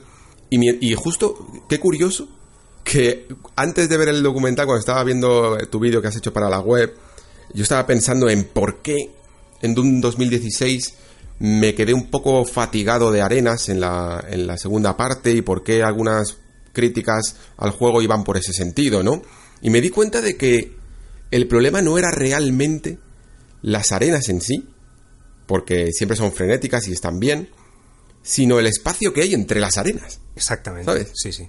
Es- e- era esa parte la que creo que se perdía ritmo, la que no terminaba de aportar mucho, y quizá en la primera mitad del juego sí que se notaba un poco más de esfuerzo en realizar un diseño de niveles de tienes que encontrar el secreto, tienes que encontrar la forma de llegar a este lado. Recuerdo que había una parte que hay como una verja, no puedes pasar y tienes que ir por otro lado. Eh, se veía como más intención de ser un puzzle dentro del nivel, ¿no? Y poder alternar esas arenas con estas zonas un poco más de, de, de pensar, por decirlo así. Y en la segunda mitad creo que eso aflojea mucho y se quedan solo en estas arenas que además son muy matemáticas, porque sencillamente activarla a través de ese extraño corazón demoníaco que hay en medio y, y, eh, terminarla, ¿no? No me parecía del todo orgánico. Y me pareció curioso, como digo, que justo en el documental después me pongo a verlo y, y el desarrollador, que no sé exactamente, creo que era el diseñador de los monstruos, decía que, que una de las cosas que más se habían planteado en Doom Eternal hacer era cómo arreglar ese espacio entre arenas. Entre combate grande y combate grande. Y han hecho incluso, lo hablaba justo en el momento ese que presenta uno de los nuevos enemigos, que es un tentáculo. Sí. Y, y te, y te dice que básicamente han creado ciertas mm, instancias y ciertos monstruos que están hechos para, para que el ritmo no decaiga entre gran combate y gran combate, ¿no? Sí, pero tampoco que quede, que quede esa idea de que, nada, simplemente han puesto monstruos entre medias. Pff, Para Mm. nada, para nada. En este... O muchísimas cosas, sí. Eso que decíamos, por ejemplo, del, del Doom 2016, llamémoslo así, eh, de que entre medias lo máximo que podías hacer era resolver algún puzzle, quizá incluso fijarte bien en que hay algún secreto por el tema de los easter eggs y tal, todos Mm. los coleccionables que hay en el juego, en definitiva. En este, al jugarlo, te queda tan evidente que, que hay mucho que hacer entre medias. Quiero decir que, se puede llenar muy bien todo ese, ese, ese espacio entre, entre comillas las arenas y tal. Porque básicamente tienes muchísimo de plataformeo. En este, en este juego, en el Eternal, tienes muchísimo de plataformeo. Tienes muchísimos puzzles.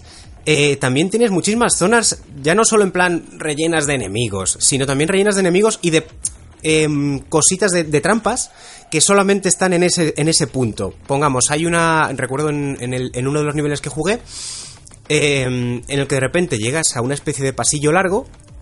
Y, y hay como.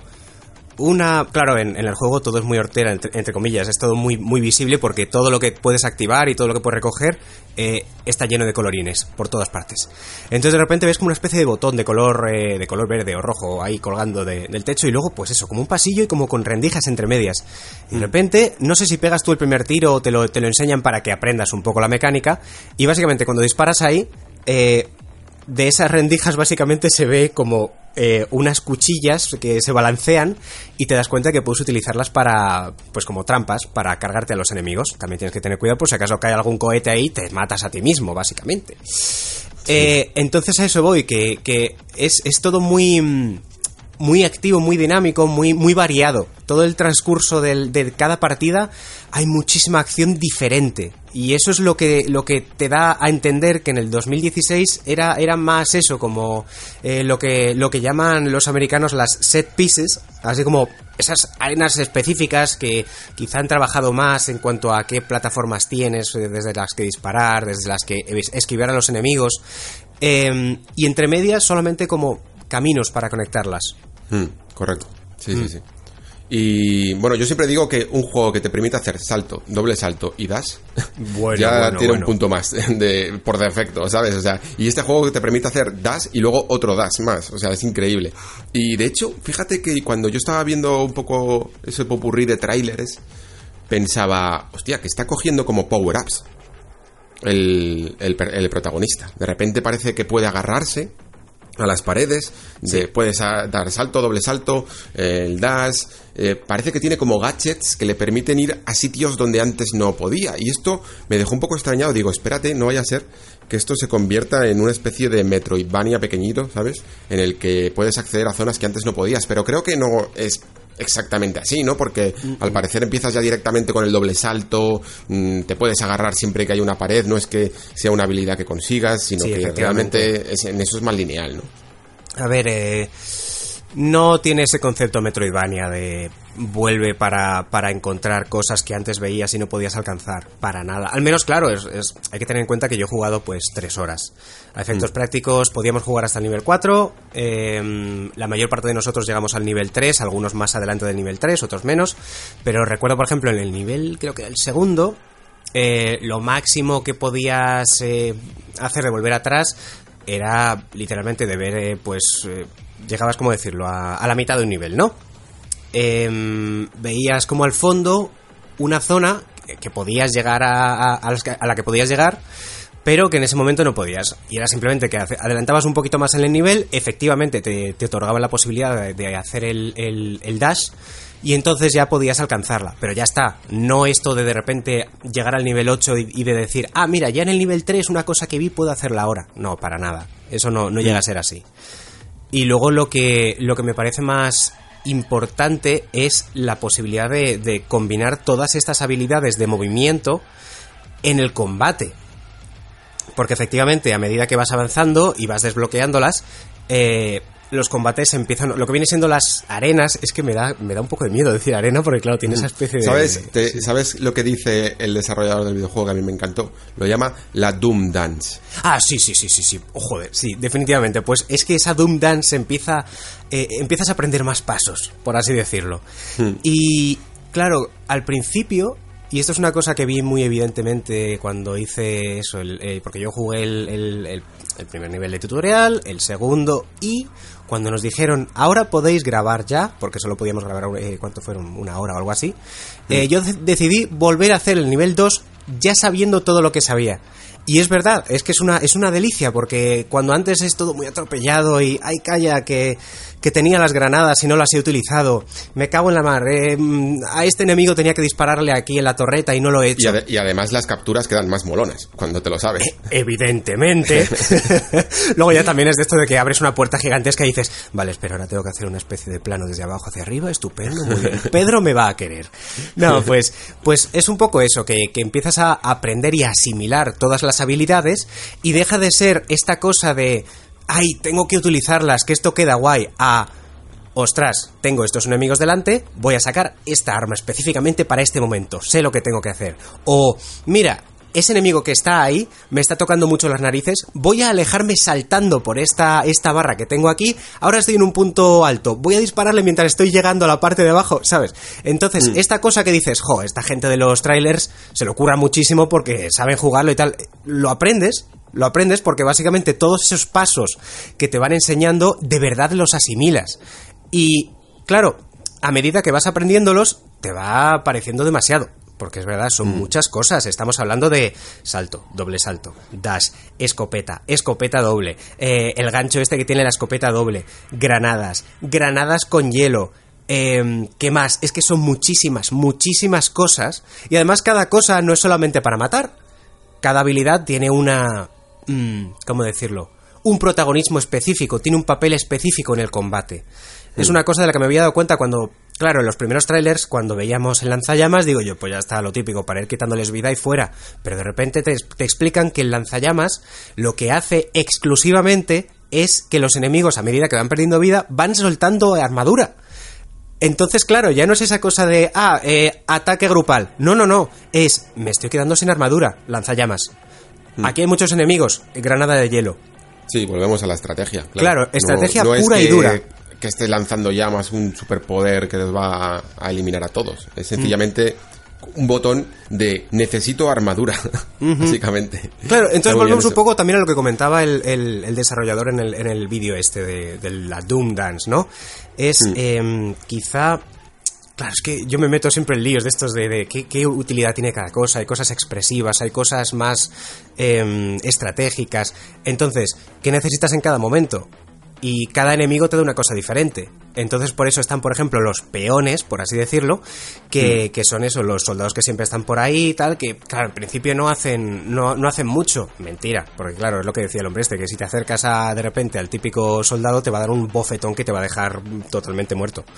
Entonces, claro, tienes que ir midiendo más o menos y decir, em, como ir conectando, ¿no? Que me pregunto, por cierto, si, ha- si harán alguna especie de modo de estos de combo, como ya fueron los, los mercenarios, por ejemplo, ¿no? Del- de los Resi- Resident Evil, en el sentido de, de- de ir conectando muertes para intentar conseguir la mejor puntuación. Eso seguro que lo hacen. Sí, bueno, Porque, el modo, vamos, quizá el, el modo arcade. Claro, claro, así. pero, pero que tenga más utilidad, ¿sabes? No, pero a lo Sí. que voy es eso, que, que de repente te encuentras haciendo esa Doom Dance, eh, pues mm, eliminando a los enemigos más importantes, luego conectando entre medias con enemigos que te van a dar eh, toda la vida y la armadura que necesitas para seguir adelante y es brillante. Mm. No, además es que volvemos al punto estratégico. Al final esos minions que hay por ahí están hechos, son cajas de vida andante o de munición, ¿sabes? literal. O sea, no, no, no es- no tienes que cargártelos directamente porque son débiles y quitártelos de en medio. Están hechos, realmente es el equivalente al botiquín que había antes, pero con un plus de peligrosidad.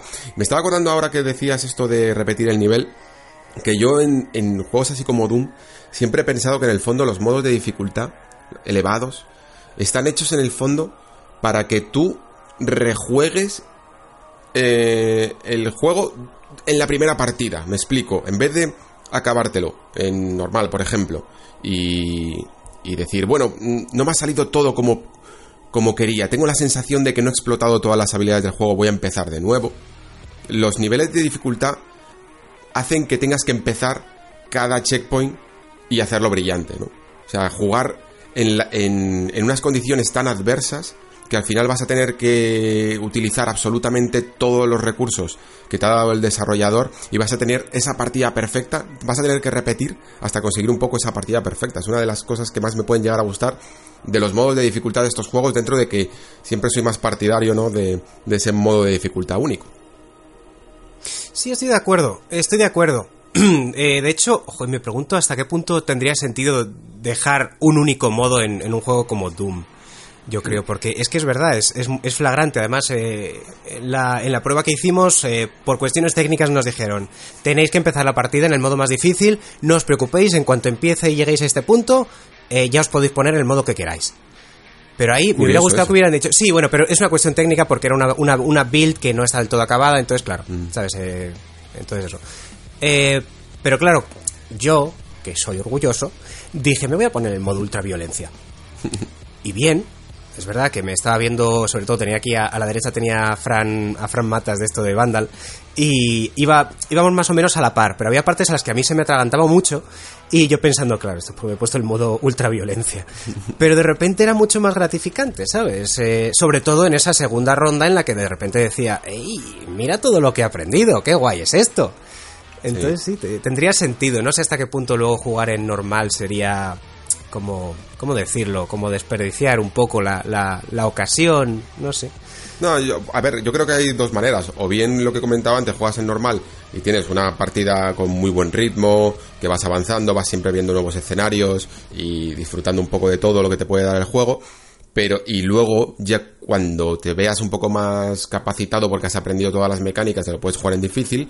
Pero creo que el juego se puede, jugando en difícil, mm, sacar el máximo posible eh, dentro de una misma partida. No es como un Devil May Cry que digamos tienes que desbloquear todo para que la segunda partida sea la perfecta, ¿sabes? Mm, sí. Yo, yo creo que está bastante medido en ese, en ese aspecto. Tengo curiosidad por ver todo un poco cómo funciona, porque claro, solo he podido ver pequeños clips y tú que has podido jugar al menos mm, dos niveles casi completos, eh, habrás visto un poco la sensación de cómo fluye el nivel, porque todo esto que hemos comentado de plataformas, de saltos, Mm, creo que además eh, quiero ver realmente si no sirven sencillamente como una forma de transición entre estas arenas, porque además luego también he visto que parece que se están atreviendo a, cerrar el espacio, ¿no? A ponerte incluso algunos enemigos en pasillos, en zonas en las que la dificultad no solo se basa en gestionar a los enemigos, en, en ir a por el grande, como decías antes, y utilizar a los pequeños como munición, sino en el espacio reducido, ¿no? En las distancias cortas. Y también me gustaría ver cómo eso puede llegar a cambiar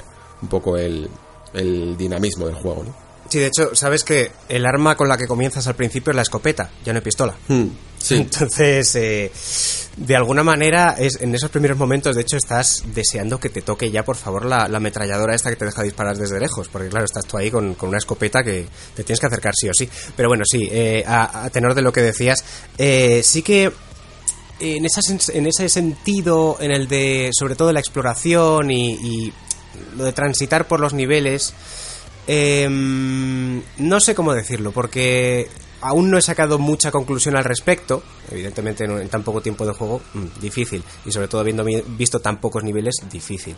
Pero, em, es complicado, es que es complicado. Sobre todo por eso, porque como lo llenan con, con puzzles y cositas así, pues mm, estoy es como que estoy estaba más centrado en, en eso, en los puzzles y en lo que me planteaban, también en ver un poquito el escenario, que, que en el propio combate en sí de... Sí, ¿cómo pero se nota que han querido darle variedad, sobre todo a, Sí, eso es a cada nivel, ¿no? Sí, sí, sí. Que no, no sé yo hasta qué punto eh, gustará a todo el mundo, que quizás se quiera centrar más en los combates como de un 2016, pero la verdad es que al menos como viene acompañado con un diseño que a mí me ha dejado flipado, la verdad. O sea, tú ves ahora 2010, eh, 2016 y salvo quizá alguna parte muy espectacular como del infierno y tal, es que este Doom Eternal lo barre. Jope, pero además, Acojonante. por- por- hombre, ya solamente por la variedad de, de escenarios es demencial.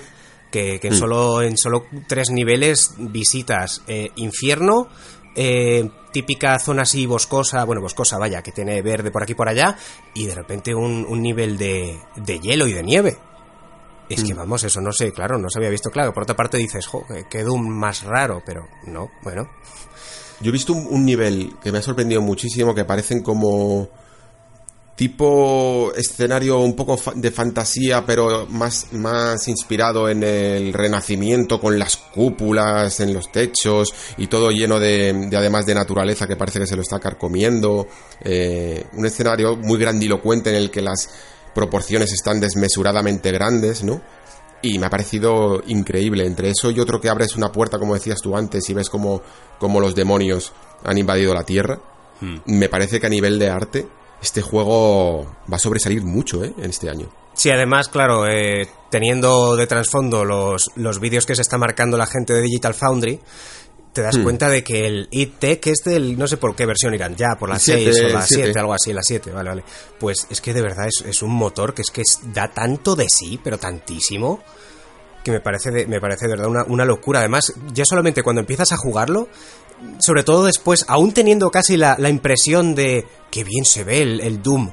A día de hoy aún se ve muy bien. De repente te pones el Doom Eternal y dices, pero bueno, ¿cómo pueden haber hecho esto?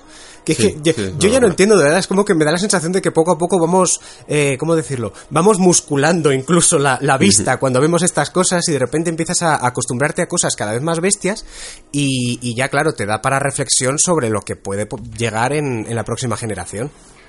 Y es que además no es solo la parte técnica del motor, No, claro, sino que yo creo que esta claro. vez se, ha- se ha- han refinado perfectamente el arte. Se nota que desde el diseño conceptual todo estaba muy claro, sabían perfectamente eh, lo que querían hacer Y, y, quizá muchas veces se preguntaban más bien cómo, ¿no? En el documental este de No Clip, bueno, no sé si, no, no era en el documental, era en una entrevista que le hacían a uno de los productores que decían que habían pillado un animador que les había salvado la vida porque había movidas a la hora de hacer Glory Kills y cosas que tenían en la cabeza pero que les estaba costando un montón eh, sacar adelante porque eran verdaderamente complejas, eh, que habían abandonado por fin también las famosas megatexturas, ¿no? que ya habían acompañado hasta el Tech 6, con lo Ah, cual sí, sí, sí, ese- esos fallitos, por decirlo así, que podíamos ver cuando que, que en los juegos de, ID, de IDTech era un poco como jugar al escondite inglés con las texturas, ¿no? Porque allá donde no mirabas era un mar de borrones. Era- eran las texturas que- de Schrödinger.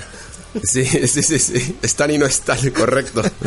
Y ahora parece que ya, que, ya la están solucionando y, y es increíble. Y eso que todavía nos han metido al parecer, porque lo están investigando, pero dicen que todavía están experimentando. Se nota muchísimo que van a esperar a la siguiente generación para, para experimentar más con, la, con el ray tracing, ¿no? Sí, eso vamos, le, le pega muchísimo además. Y estoy deseando verlo, sobre todo después de, de que hayan sacado el... ¿Cómo se llama este? Ay, se me olvida el nombre. La expansión esta que sacaron de... Ah, eh, Youngblood. Youngblood. Youngblood, Sí. que metieron la actualización y tal. Y la verdad es que no va, no va nada mal, ¿eh? Digo, como es un motor que además está muy bien optimizado, Claro. eh, tengo mucha curiosidad respecto de cómo lo van a, lo van a poder implementar en, en Doom Eternal. Me, me interesa mucho. Yo fíjate que estaba pensando, digo, moveré ya este juego porque yo tengo todavía la 1070.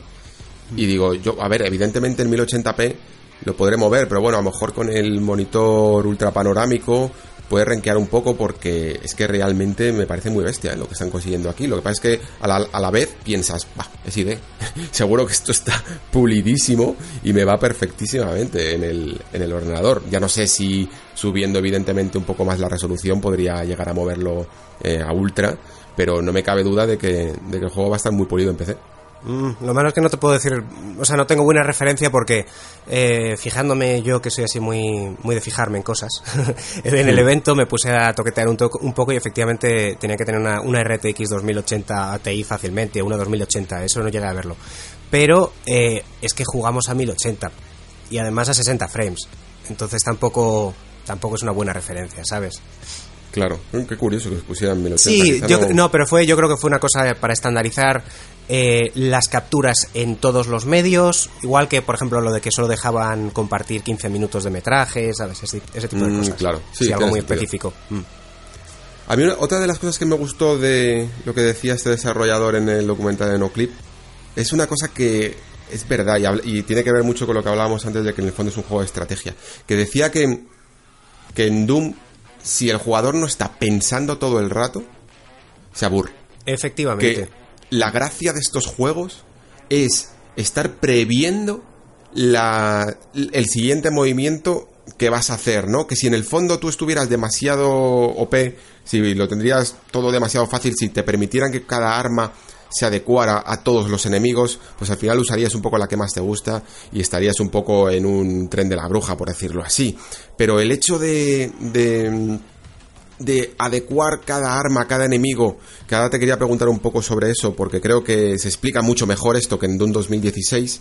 Es una de las cosas que más hace bien, y además incluso los Glory Kills, que no solo sirven para recrearse en la violencia, sino que son un espacio muerto de aproximadamente dos segundos o Para tres respirar. segundos para respirar y pensar cuál va a ser el siguiente movimiento. Definitivamente. Además es, es muy evidente, sobre todo con que, con que hayan metido solamente. Es un elemento que parece una tontería, pero el que hayan metido eso de que los enemigos, eh, los importantes, claro, tengan puntos débiles, es decir, el Mancubus, por ejemplo, eh, serían los cohetes, que al fin y al cabo es, es como, es como de- desarmarles directamente, pero claro, ese, eso de tener un, un enemigo tan tocho que te está haciendo la vida imposible mientras tienes un- una horda de, de- de bichos delante, claro, en cuanto sale el Mancubus, tú apuntas con tu, con tu ametralladora, eh, con el zoom si puedes y te cargas automáticamente los los esto, los, los lanzacohetes que te sale el, el aracnotron este o como se llame eh, pues lo mismo disparas a la torreta que te salen los eh, los revenant lo mismo tienes que desarmarles cohetes, es, que- ¿no? es que es muy importante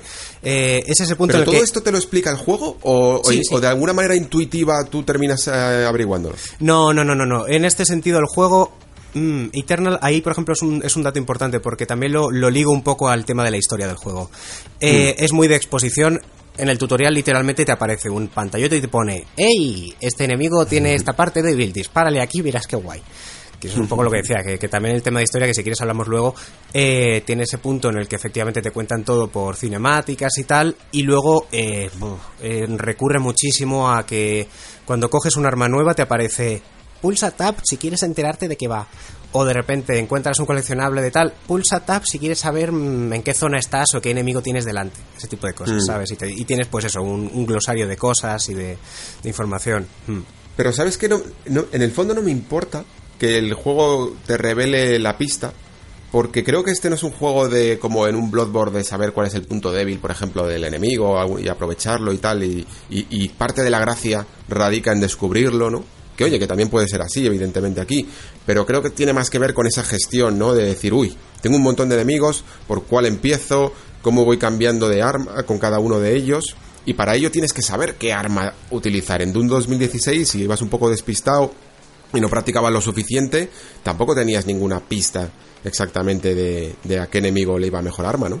Sí, eso es como, en este sentido, por ejemplo, no sé hasta qué punto te lo explicará, pero porque es un enemigo que yo no vi aún. Pero en el vídeo este de NoClip hablaban Sí. de un enemigo que estaba pensado exclusivamente para hacerte de contrarresto para cuando utilizas el lanzacohetes. Sí, porque te pone unas Te barreras. pone una de barrera energía, delante de la sí. cara, literalmente. Y claro, no Sí, sé si te lo dirán en plan de, oye, cuidado que te pone una barrera. Pero, Mm. claro, eh, se nota que ha habido un ejercicio de, de equilibrio para que para forzarte a, eso, a pensar efectivamente, y para no simplemente ir rotando de armas según te apetezca o según eh, tengas un grupo de enemigos o... ¿Sabes? Eh, también Sí. incluso la idea de, de personalizar las armas y adaptarlas según el combate que tengas delante, según el enemigo que tengas delante. ¿Sabes? Esa idea de que hay armas que tienen habilidades que, por ejemplo, eh, la escopeta. eh, tiene dos tipos de disparo en este, en este Doom. Eh, una especie de ametralladora, en la que básicamente va rotando la. vas rotando cañones y van- vas disparando así de corrido. O Sí. el lanzagranadas. Entonces, si por ejemplo tienes eh, flotando por ahí tres cacodemons, automáticamente te sacas el lanzagranadas, te lo pones y te los ventilas. Pero de repente. ¿Y puede- puedes alternar rápidamente entre una sí, sí, sí. arma u otra o tienes que pasar por el menú? No, no, para nada, no, no, claro. También esto era así en el, en el otro, ¿eh? Eh, Le das simplemente a. No me acuerdo qué tecla era, vamos, eh, la que sea. En el original era el, el R, eh, la R y en este creo que era la G o algo así. Y básicamente te, te cambias el. Ah, el- vale, vale, vale. este, Es- ¿Cómo se llama el Es que accesorio? no me acordaba, Sí. no me acordaba si en 2016 me sonaba que como que tenías que especializarte un poco, Sí, eh, distribuir Eso ciertos sí, puntos. claro, a eso iba, que por un lado está esto, que es como en el momento, rollo, vale, qué enemigo, claro, al fin y al cabo son habilidades a las que tienes que acceder constantemente y muy rápidamente. Y luego estaría lo de ya personalizar tanto mm, tus habilidades personales, eh, rollo, tengo, mm, ¿cómo sería?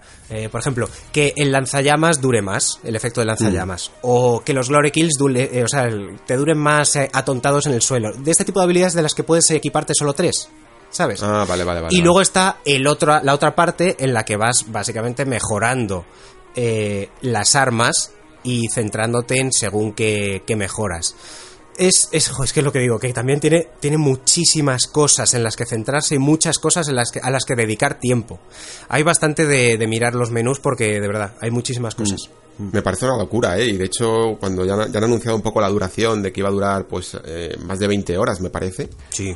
Y, uff, se me parece muchísimo. Es como, no sé si conseguirá aguantar el, el nivel de intensidad. O sea, por todas las posibilidades que tiene, eh, confío en que puede hacerlo. Pero si ya, por ejemplo, en 2016, que esto evidentemente no es compartido por todo el mundo, pero que había gente que veía que esa segunda parte o momentos finales a lo mejor no tenían la misma intensidad, sostener el doble de duración, más del doble de duración, me parece una tarea titánica. ¿eh? Yo también me planteo cómo van a hacerlo. Y me ha resultado, por cierto, es un, es un dato que no hemos comentado. eh, me ha resultado muy curioso el hecho de que en este hay una especie de. de nexo. Efectivamente. hay, hay pues una nave en la que, que- que es tuya, básicamente. Y. mm, eh, lo típico, vas desbloqueando como habitaciones, tampoco muchas, me refiero que en los primeros combates, combase- compases, perdón, desde luego no, no tienes acceso a todo, es todo un poquito más lineal. Pero a medida que vas desbloqueando te das cuenta de que hay una habitación en la que pues tienes ahí, esto así, más como easter egg, ¿no? Tienes tus armas ahí colgadas y tal. Y luego tienes eh, acceso a retos, mm, a las mejoras, a información también, ese tipo de cosas. Mm. Entonces, no, simplemente que me planteo cómo, cómo eh, a medida que avanzas en el juego, cómo te servirá esto para eso, para relajarte o para organizarte un poquito antes de, de meterte ahí en los fregados en los que te metes. Sí, pero tam- tampoco creo que dure lo suficiente como para que aumente mucho el cronómetro, la verdad, de horas. Eh, lo que sí que a lo mejor lo hace, porque hay alguna declaración al respecto y me gustaría que me contaras tú un poco más, es la, la historia o el protagonismo de la historia, porque es que lo que noto en este Doom Eternal es que no quieren dejar nada por cubrir, es como que se han expandido por todas las posibilidades que puede llegar a tener un Doom y la historia, yo por lo menos, incluso en las capturas que veía, eh, había como interludios, por decirlo así, ¿sabes? Algunos pequeñas estancias en el nivel en el que parecía que te estaban contando un poco más sobre lo que estaba ocurriendo en este mundo, se veían una especie de hologramas gigantes, algunas cinemáticas incluso. ¿Cómo lo has visto tú? En el fondo es, es más o menos como, como lo que sí que se veía en el Doom 2016, esos eh, pequeños encuentros que tenías, por ejemplo, con ay, con la principal enemiga, es que no me acuerdo cómo se llama. claro, es que el original no tenía tanta, tanta importancia. Es irrelevante. Pero los pocos encuentros que tenías con NPCs en los que de repente te contaban su charla y seguías adelante, pues en este sí que son un poquito más eh, frecuentes, me da la sensación. Eh, recuerdo, por ejemplo, mm, hay uno en especial en el que llegas a una zona en la que tienes que ver a un hombre que te va a dar un objeto, simplemente. Y nada, te cuenta su charleta y te aparece presiona tab para enterarte de más. ¿Sabes? y luego lo que sí que se ve más son eso, eh, cinemáticas en las que sí que se apunta a un, a un universo con un lore mucho más eh, complejo, por así decirlo, porque claro, te meten ya en una especie de lucha entre los seres celestiales y el infierno. Y además, ya a partir del diseño, ya, ya un poco en ese sentido, de, de cómo te diseñan los. lo que se supone que son los aliados, sabes perfectamente que, que te da igual. Que sea, que ponga ahí, que en el, te- en el, en el cartel te ponga cielo. No es que sean los buenos, es simplemente dos bandos. Y tú estás en, el- Sí. en medio del fregado y es que está, pero vamos, cantadísimo que en algún momento vas a hacer alguna cosa para el infierno. Tiene toda la pinta. Porque Mm, vamos, bueno, o te sí, vas a cargar a todos porque- o algo de eso. Pero vamos, El, al- eh, avanzó el, el- el diseñador este de que íbamos a ver su visión particular de, de cómo era el cielo. O sea que yo tengo mucha curiosidad, ¿verdad? Claro, pero, pero efectos ya prácticos de, de cómo se desarrolla la historia, la sensación es esa, que es todo muy exposición, mucho cinemática, y si te interesa, tienes mucho texto que leer y mucho que atender, y si no te interesa, no pasa nada, porque tú le das a tu, a tu botoncito y te dice, tienes que ir para allá, y ya está. Sí, en, en 2016 creo que básicamente, o sea, eliminaron casi todas las cinemáticas, intentaron dejar- reducirlas a muy poquito hasta el nivel de que no te importe en absoluto. eh, sencillamente por la recreación incluso de, de lo que podía pasar en un momento oportuno y el que de verdad se quería meter en la historia y había mucha gente que lo hizo y que decía que, ojo, que, que era bastante interesante, era aquel que se metía en el códex, ¿no? Claro. Y se ponía a leer, se ponía a leer todos los artículos. A mí me dio al final un poco de pereza porque me cortaba un poco el ritmo, la verdad. No es un juego que me apetezca parar en algunos momentos para respirar, como a lo mejor en Souls, en el que sí que quiero leerme incluso más, ¿sabes? Porque necesitas un respiro entre momento tenso y momento tenso. Aquí es que quiero más momentos tensos. Claro. Entonces yo decía, bueno, voy, voy a acabarme el juego o voy a llegar a cierto punto y allí ya me pongo a leer. Y luego me, me da mucha pereza. Pero quien lo hacía decía que tenía incluso un estilo narrativo interesante, no contándotelo todo, ¿sabes? No sencillamente como una Wikipedia en el que te cuenta todos los datos sobre lo que has encontrado, sino hilando todos los artículos para que poco a poco te fueras enterando de cómo ocurrió todo el todo este desastre, ¿no? Y que lo hacía un universo de ciencia ficción incluso bastante interesante. Lo que pasa es que yo ya al, haberme perdido todo lo del Doom 2016, no sé si será necesario para enterarse de algo aquí o qué voy a hacer. Definitivamente no creo que me lea todo el códex, la verdad. Hombre, los primeros compases, lo típico, te hace gracia, dices, a ver qué me cuentas. O, o efectivamente, cuando, cuando cuando llegué a ese, a ese NPC al que tenía que acudir para que me dieran un objeto y tal, eh, claro, le llamaban el traidor o algo así. Digo yo, ¿por qué? Cuéntame más sobre esto.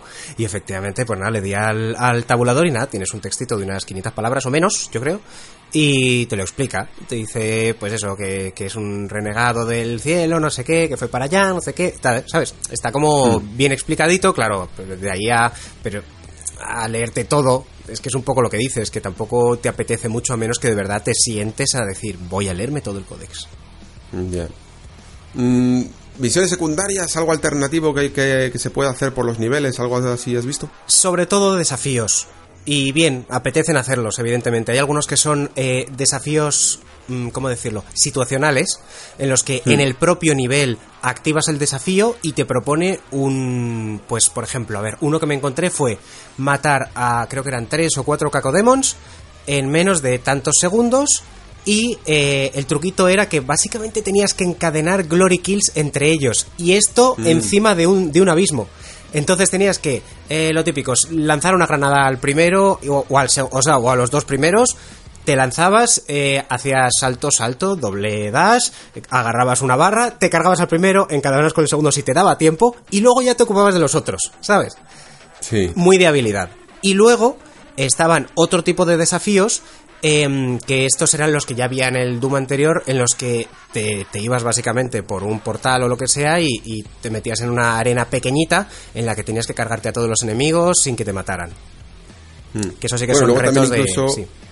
Hemos, hemos llegado a ver que me has dicho que tú, no sé si habías llegado, pero se ha podido ver en algunas capturas, ¿no? Que controlabas a uno de estos Revenants y tal, con lo cual parece que, que sobre todo, yo la, la, la filosofía que más veo en este juego es variedad, tío. Totalmente. Es como lo que más se me queda, por todo lo que me estás comentando, es eso, es variedad, variedad, variedad.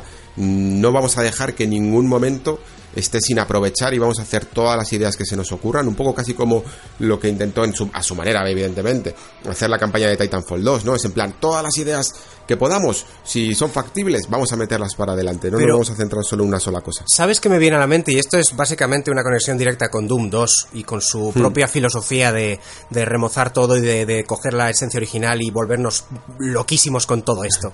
Sí. Eh, me acuerdo ahora mismo de un nivel en el que simplemente apareces y te encuentras con, eh, creo que eran enemigos dándote la espalda, un pasillo larguísimo y un montón de, de bidones de estos de, de tóxico. Ah, de esto sí, sí, sí, sí. esa idea de, oye, ¿y si hacemos, o sea, me imagino a los desarrolladores, ¿y si hacemos un nivel que sea solamente este, esta cosita?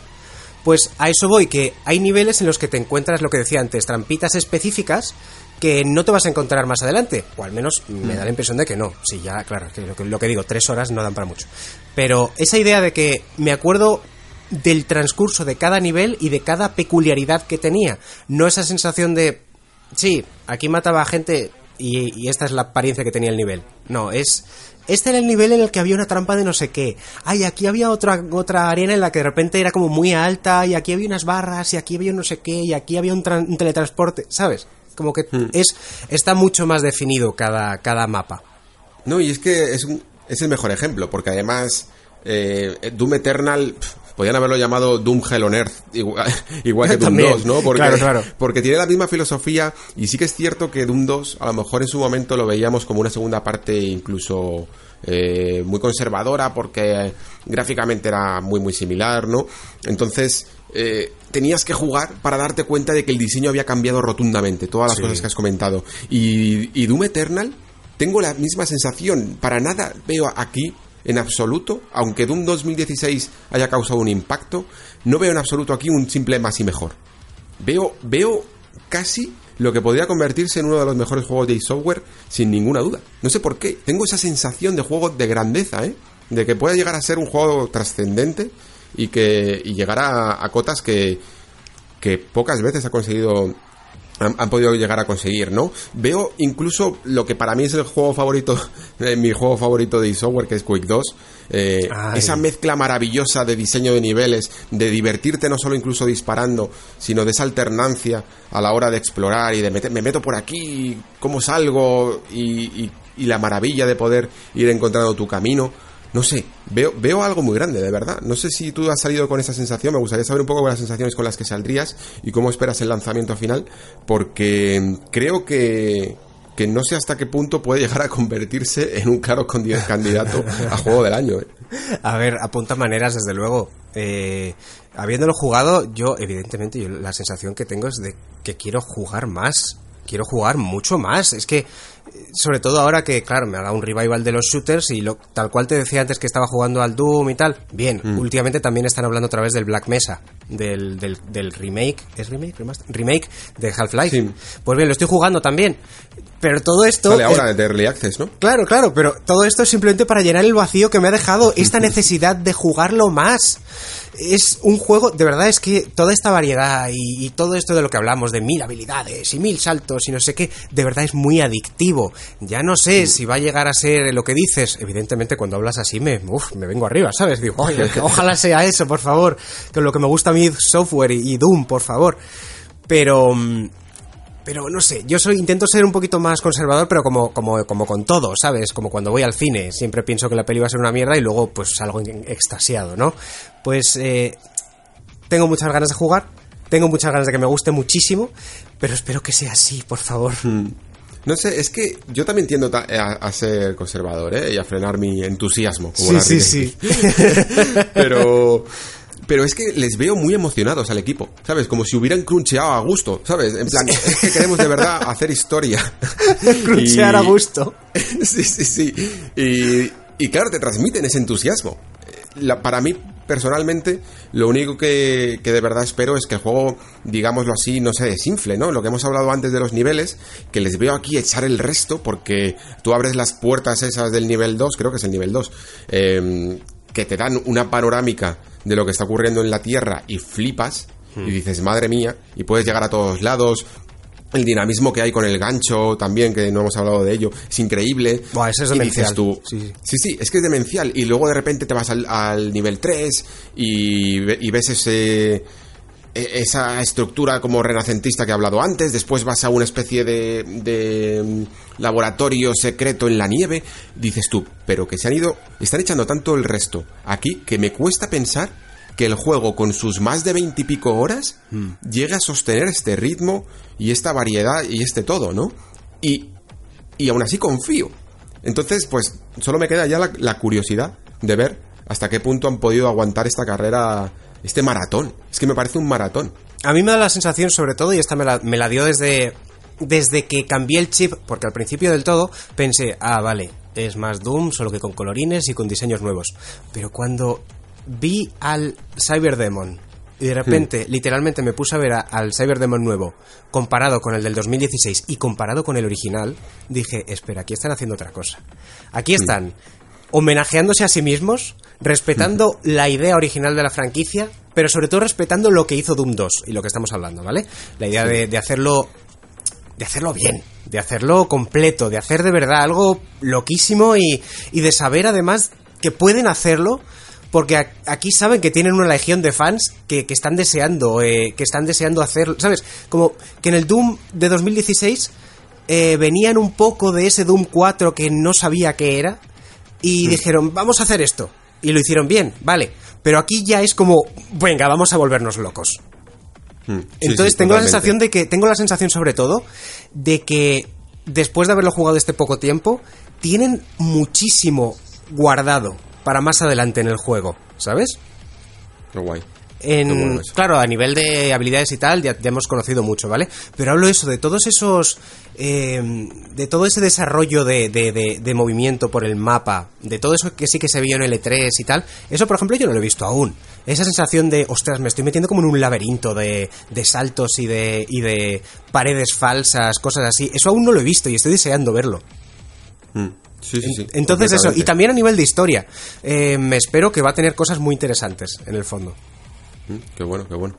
Pues oye, mira, si lo además lo adaptan para que el que simplemente quiera ver un par de cinemáticas se entere de algo y luego el que quiera profundizar pues hace el códex, ya habrá hecho yo creo mejor trabajo que, que el Doom original. Es que en general veo mejor trabajo ya solo con esto que el Doom original en todo y por eso yo cuando hablé de Doom 2016 en su momento y hice el análisis y tal, dije, yo también siento la emoción que sentimos todos de que Doom ha vuelto y lo ha hecho bien, pero no quiero poner a este juego como, como la panacea, como, como todo lo mejor que puede dar el software, porque me parece un paso adelante, pero me parece que pueden llegar mucho más adelante. Y claro, si, si pongo esto de juego, pues digámoslo casi en términos de nota, como un 9 y medio 10, lo que hago con lo que ¿qué venga haces? después. Claro. Porque es que se notaba, se notaba que tenían todavía mucho camino que recorrer y que podían dar más de sí. Y es que ese más de sí creo que es sin duda Doom Eternal. Pues amigo Diego, a no ser que tengas algo más que añadir que se me haya olvidado a mí preguntarte, no sé si es así. Nada, seguramente que me acordaré dentro de un rato y diré, mierda.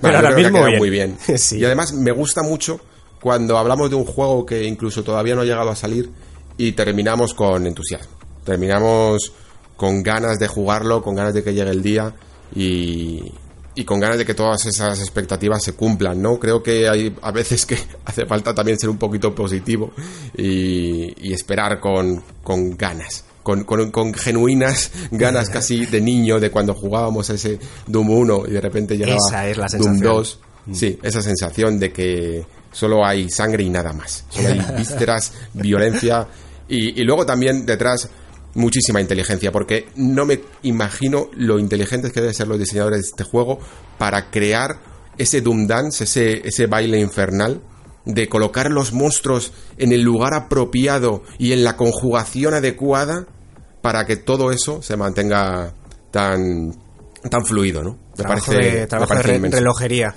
Es finísimo. Sí, sí, sí, completamente. Pues muchísimas gracias, Diego MG, por pasarte por el Nexo. Eh, ha sido un placer tenerte por aquí. Ay, el placer es mío. Voy a, ahora si me dejas voy a, voy a cocinarme unos cuantos estus antes de volver a, ahí al fregado. Sí, y, y bueno, para quien no lo conozca, aparte del trabajo que haces para la web, también habrán podido apreciar tu aterciopelada voz. Ah, pero Eh, ahora- no solo por el super micro que tienes, que me da mucha ver si alguna vez me hago con uno. Que quien no lo sepa, pues Diego es también actor de doblaje. Así Es- que si lo queréis contratar, Y locutor. pues, locutor para vuestros proyectos personales, pues ya ahí le tenéis. Muchísimas gracias, como digo, Diego, por pasarte por el Nexo. Un placer. Muchas gracias por, por tenerme.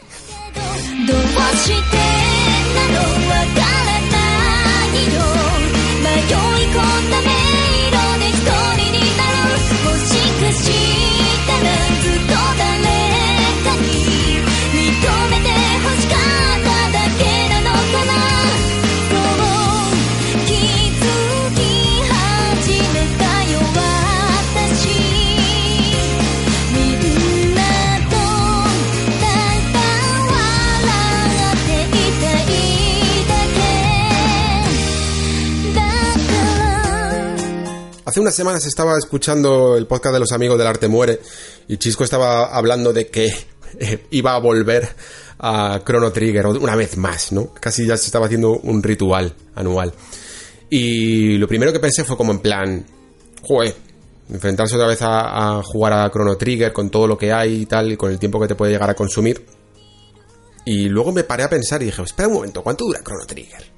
Me fui a buscar un poco, ya sabéis, en esta página que se llama How Long to Beat y te dice más o menos el, el- el- la duración que puede llegar a tener un juego según las partidas de la gente que lo va jugando y tal. Y también según la run que vas a hacer, si la vas a hacer completista o, o vas directo al grano.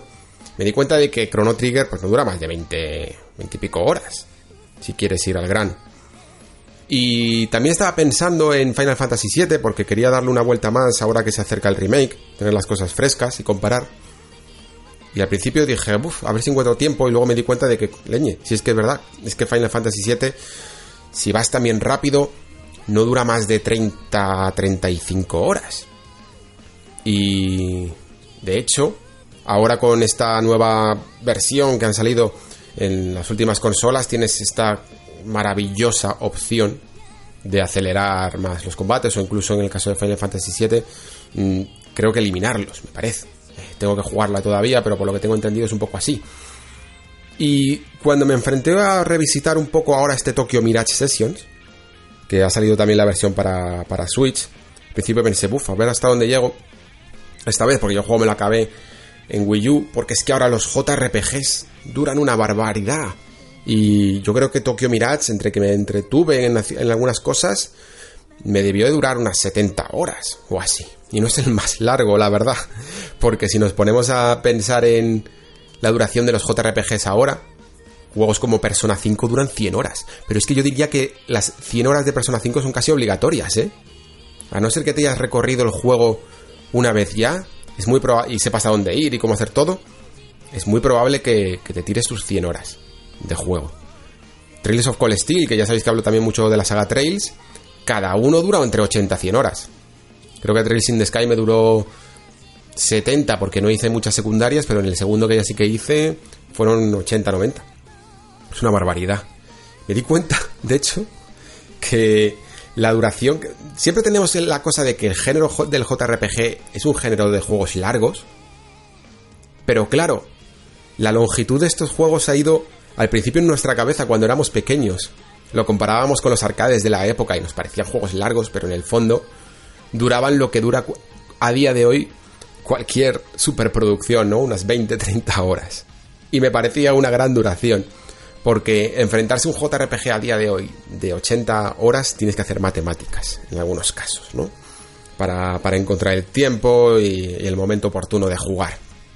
Y me gustan muchísimo estas nuevas opciones de verdad de acelerar, acelerar las cosas. Ahora en Tokyo Mirage también puedes ir un poco más rápido, puedes acelerar algunas partes del combate, puedes omitir algunas secuencias que están bien, pero a lo mejor no te apetece verlas una y otra vez. Y hacen la cosa mucho más amena, la verdad. Esto sumado al hecho de que ahora con Switch te la puedas llevar a, a todos los sitios, pues hace que puedas a lo mejor adelantar unas cuantas mazmorras en tiempos muertos. Y creo que es una buena manera de, de jugar al videojuego. Porque más allá de eso, y de, y de un par de añadidos en forma de una mazmorra extra, que tampoco es que sea una cosa del otro mundo, y, y bueno, pues unos ataques especiales que puedes hacer con personajes secundarios que antes no podías. Es en el fondo el mismo juego de Wii U. Probablemente la gran joya oculta del catálogo de Wii U, porque aquí se distribuyeron pocas, pocas unidades. No solo es un JRPG, sino que es un JRPG muy personal, que ya sabéis une estos mundos. No solo une además los mundos de Shin Megami Tensei con el de Fire Emblem, que suena además como muy oscuro, porque la saga Shin Megami Tensei es bastante oscura de por, sí. Y Fire Emblem también es un juego con sus guerras. Eh, tirando un poco más a adulto quizá. Y sin embargo, como habéis visto, en este juego mm, todo es de luz y color y cánticos del pop japonés.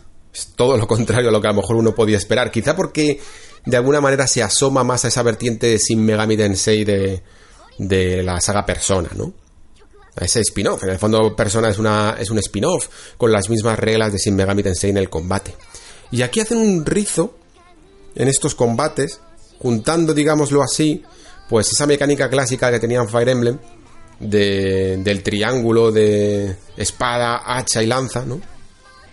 Ah, de, piedra, papel, tijera en el fondo. Y el sistema de debilidades de, explotar, de aprovechar y explotar las debilidades de un Shin Megami Tensei.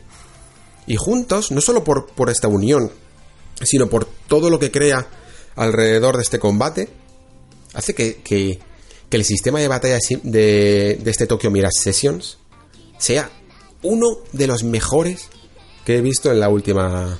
Yo diría que en los últimos años del JRPG. Sin duda, ¿eh? Sin duda. A mí me gustan mucho estilo Persona, por ejemplo, o estilo eh, Trails of Cold Steel, porque me gusta la forma en la que te puedes mover. Casi incluso en Trails in the Sky creo que se aprovechaba más los movimientos.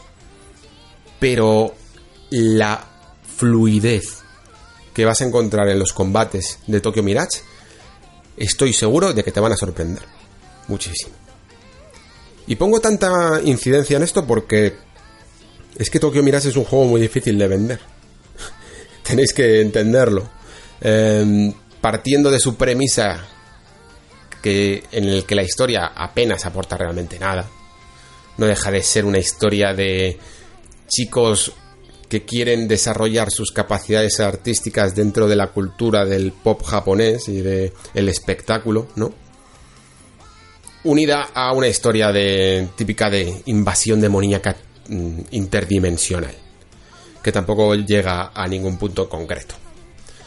Y sin embargo, por mucho que no pueda más que mal venderlo en ese sentido, a mí en el fondo no me ha echado para atrás en ningún momento. Sé que esto puede causar casi el efecto Final Fantasy X2, ¿no? Son juegos que, que comparten un poco esto, porque los dos parecen ir a la parte extraña esta que nos resulta aquí extraña para muchos, como puede ser las, eh, la forma de entretenimiento japonesa en cuanto a cantar, bailar y actuar. Y juntarlo todo con unos combates maravillosos. Los combates de, de Final Fantasy X2 son muy buenos, de verdad. A mí me sorprendieron muchísimo y hicieron que me acabara el juego perfectamente. Solo ya, ya la historia me daba un poco más igual, más allá que, que ver un poco por la curiosidad de qué pasaba con, con la historia de, de, de Tidus y Yuna, ¿no?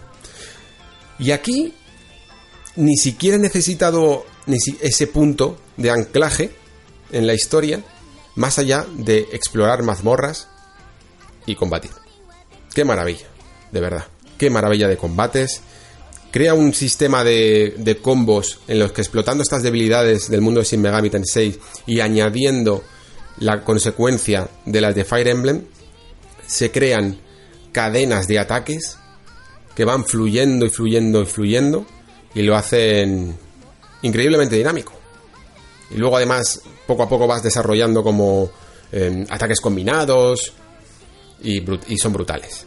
Y hasta la banda sonora, que podríais decir, bueno, es que a mí te puede gustar más o menos el, el J-Pop, ¿no? Es que te engancha igual. O sea, te guste o no, al final ya sabéis que el hábito de la repetición hace que, que vayas aceptando mejor ciertas cosas. Y vas a combatir aquí tanto, vas a, a pelear tan a gusto con las canciones que suenan de fondo detrás y con las que interpretan los propios protagonistas, que son cantantes dentro del juego, que, que te puedes sorprender incluso tarareando algunas de las melodías. Y poco a poco pues vas aceptando más este extraño mundo que te va llevando por, sobre todo por el barrio de Shibuya, ¿no? Y alrededores, haciendo cosas esperpénticas como ensayos o conociendo a personajes digitales que cantan, ¿no? Una de las cosas que nos recuerdan un poco a la saga esta de Hatsune Miku, ¿no? El- este- que, que ha dejado de ser una, una revolución realmente dentro del país nipón. Y hace todo muy divertido. No solo eso, sino que además las mazmorras están muy bien diseñadas. Son lo que yo llamo aquí cariñosamente, lo he dicho alguna vez, el diseño de servilleta, ¿no? Porque son muy cuadriculadas. No dejan de ser como laberintos, eh, muy rectilíneos, con alguna altura que otra y tal, y algún puzzle entre medias para liarte un poco y que combatas más. Pero que en el fondo son muy agradables de resolver, muy agradables de recorrer e incluso de irte por el camino secundario, irte por el camino equivocado para encontrar ese arma extra o ese equipamiento extra, ¿no? Al final es muy, muy Persona 4, de hecho. La Persona 5 ya sí que por fin revolucionó un poco las mazmorras, le dio un aspecto mucho más orgánico que era más difícil de, de, de esquematizar, digámoslo así. Pero en Persona 4, pues los que ya hayáis jugado sabéis que las mazmorras eran muy simplonas, pero también eran divertidas de, de recorrer. Aquí son un poco más enrevesadas que en Persona 4, pero siguen esa orografía, ¿no? Esa orografía muy, muy, muy rectilínea, muy esquematizada.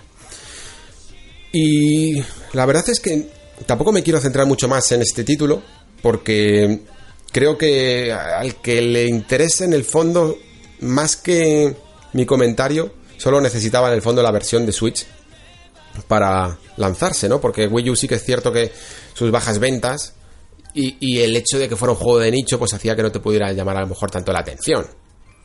Pero eh, creo que con Switch es una consola que se hace muy cómodo de jugar.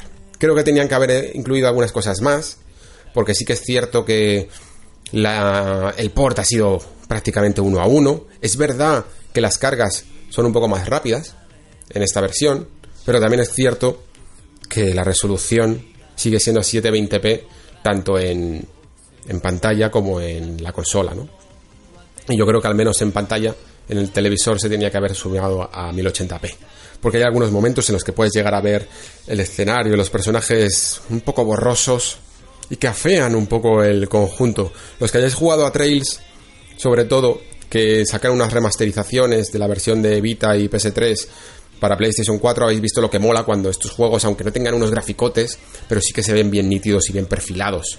Queda muy bonito, ¿no? Resalta mucho el apartado que suele ser muy colorido y aquí creo que se podría haber conseguido de una manera similar. Hay cosas que se pierden porque este juego utilizaba el Wii U Gamepad como una especie de teléfono, ¿no? En el que tú podías ver un poco los mensajes del chat tipo WhatsApp que había en el juego y le daban ese aspecto moderno, ¿no? De ser un chaval de ciudad que estaba mirando el móvil. Y aquí, pues evidentemente, como ya no hay dos pantallas, hemos perdido eso en Switch, pues tienes que hacerlo todo en una. Pero vamos, no deja de ser una pequeña inconveniencia. El juego directamente, como digo, es prácticamente un port uno a uno. Y en el que se sigue manteniendo, por cierto, aquí, eh, para los japoneses les ha sorprendido hasta el punto de que han llegado a cancelar reservas a Tutiplen y el juego no sabría si decir que ha sido un fracaso, pero sí que se ha notado bastante el impacto en venta. Los japoneses en esto sí que votan mucho con la cartera. Em, es la censura, ¿no? el juego llegó con una censura mm, bastante, bastante importante, yo diría, porque en cierto sentido, en algunas cosas más que en otras, porque en ciertas tramas de algunos personajes sí que es cierto que no puedes llegar ni siquiera a entender de qué están hablando, porque directamente tiene que ver mucho con, con la propia censura en sí. Eh, hablan, por ejemplo, de una persona que antes era una modelo, una modelo creo, creo recordar, ¿eh? Estoy, a ver si no me equivoco, una modelo de ropa interior. Y claro, si no lo ves exactamente representado así, no entiendes muy bien cuál es el conflicto que están teniendo, ¿no? Que tiene que ver un poco con su edad. De hecho, el juego, aunque sea un poco tontorrón, porque lo es en su, en su historia, sí que es cierto que trata de alguna manera algunos conflictos de estos que suceden con el mundo de las idols y de esas modelos que poco a poco van envejeciendo entre comillas porque siguen siendo jóvenes pero digamos que para la industria del espectáculo ya han envejecido y pueden llegar a quedar atrás y sustituidas por los nuevos iconos no porque si algo tiene Japón es esa necesidad siempre de buscar un icono bordeando bordeando mucho lo, lo casi infantil de hecho, uno de los problemas que creo que hay muchas veces con esto de los de la censura japonesa ya no solo es el guardarse las espaldas, sino que al parecer allí tienen unas leyes distintas a la hora de, de tratar la edad del consentimiento para algunas cosas de, de la desnudez, vaya. Y por tanto, cuando se traslada a Occidente con sus propias leyes, ¿no? Pues muchas veces se... creo que, que a lo mejor no es que se exija, pero que sí que se opta por directamente censurar ciertas cosas, ¿no? De ámbito sexual o de desnudez para directamente quitarse, ahorrarse problemas a la larga, ¿no? ¿Esto qué pasa? Pues que la versión de Switch se ha hecho en base a la versión censurada occidental y ha hecho que a los propios japoneses les llegue directamente la, la versión censurada y por tanto, cuando se enteraron, llegaron en masa a cancelar reservas. Bueno, eso ya es otro tema completamente distinto que explorar. La cuestión con la que quiero que os quedéis es que si ahora mismo no tenéis ningún... Entiendo perfectamente que, que en los JRPGs busquéis historia y por tanto que descartéis rápidamente este juego. Pero si por alguna razón mmm, encontráis hueco para él, os interesa seguir con algún JRPG porque no tenéis otra cosa interesante por ahí, yo sí que no descartaría tan pronto este Tokyo Mirage Sessions Fe Encore, como se llama, en la versión de Switch, porque creo que si llegáis a superar las primeras horas, esas primeras horas en las que, bueno, no, la, la historia os va a dar un poco igual, pero poco a poco os vais metiendo en su planteamiento de exploración de mazmorras y de combate, creo que os va a enganchar del todo y vais a llegar al final porque es que hay algo dentro de las propias reglas de Shin Megami Tensei y especialmente en este juego que hace que sea un verdadero vicio seguir adelante y seguir adelante y seguir adelante combatiendo. Solo por eso creo que ya merece mucho la pena, pero es que además dentro de ese entorno de espectáculo pop japonés, estoy seguro de que incluso terminaréis mientras que combatís tarareando algunas de las canciones que incluye.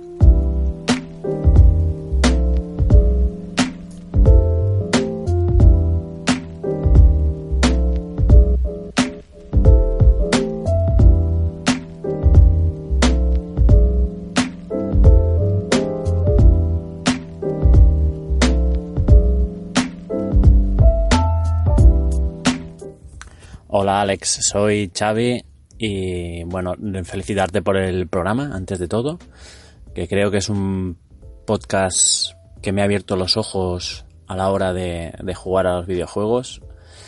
Y bueno, respecto a la, a la reflexión sobre los retrasos de los videojuegos de este año, a mí me viene bien. A mí me viene bien porque tengo en cola unos cuantos juegos buenos por jugar de la Play 4 mm, concretamente y, bueno esos retrasos me van a venir como anillo al dedo porque tengo muchas ganas de jugarlos y cuanto más se retrasen pues mejor como mínimo hasta marzo que llegue Resident Evil 3 Remake, que es un juego que, que, jugué en su día y me gustó mucho. Después de haber jugado el 2 y el 2 Remake, he tenido buena experiencia con, con este último.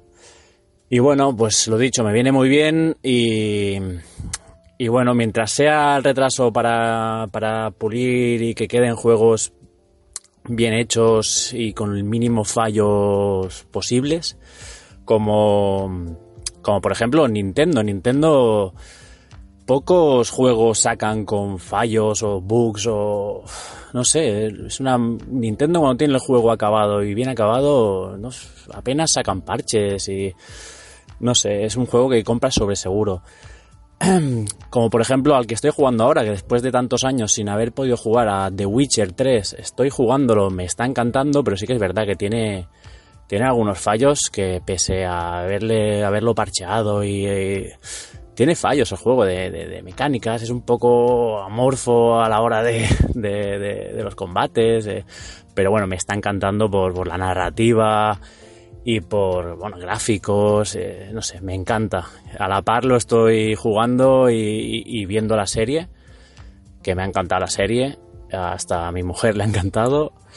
Y, y bueno, todo en resumen es eso, que, que, mientras sea para sacar los juegos bien acabados, que oye, estás pagando un dinero que a, a la postre tienes que justificar ese dinero, ¿no?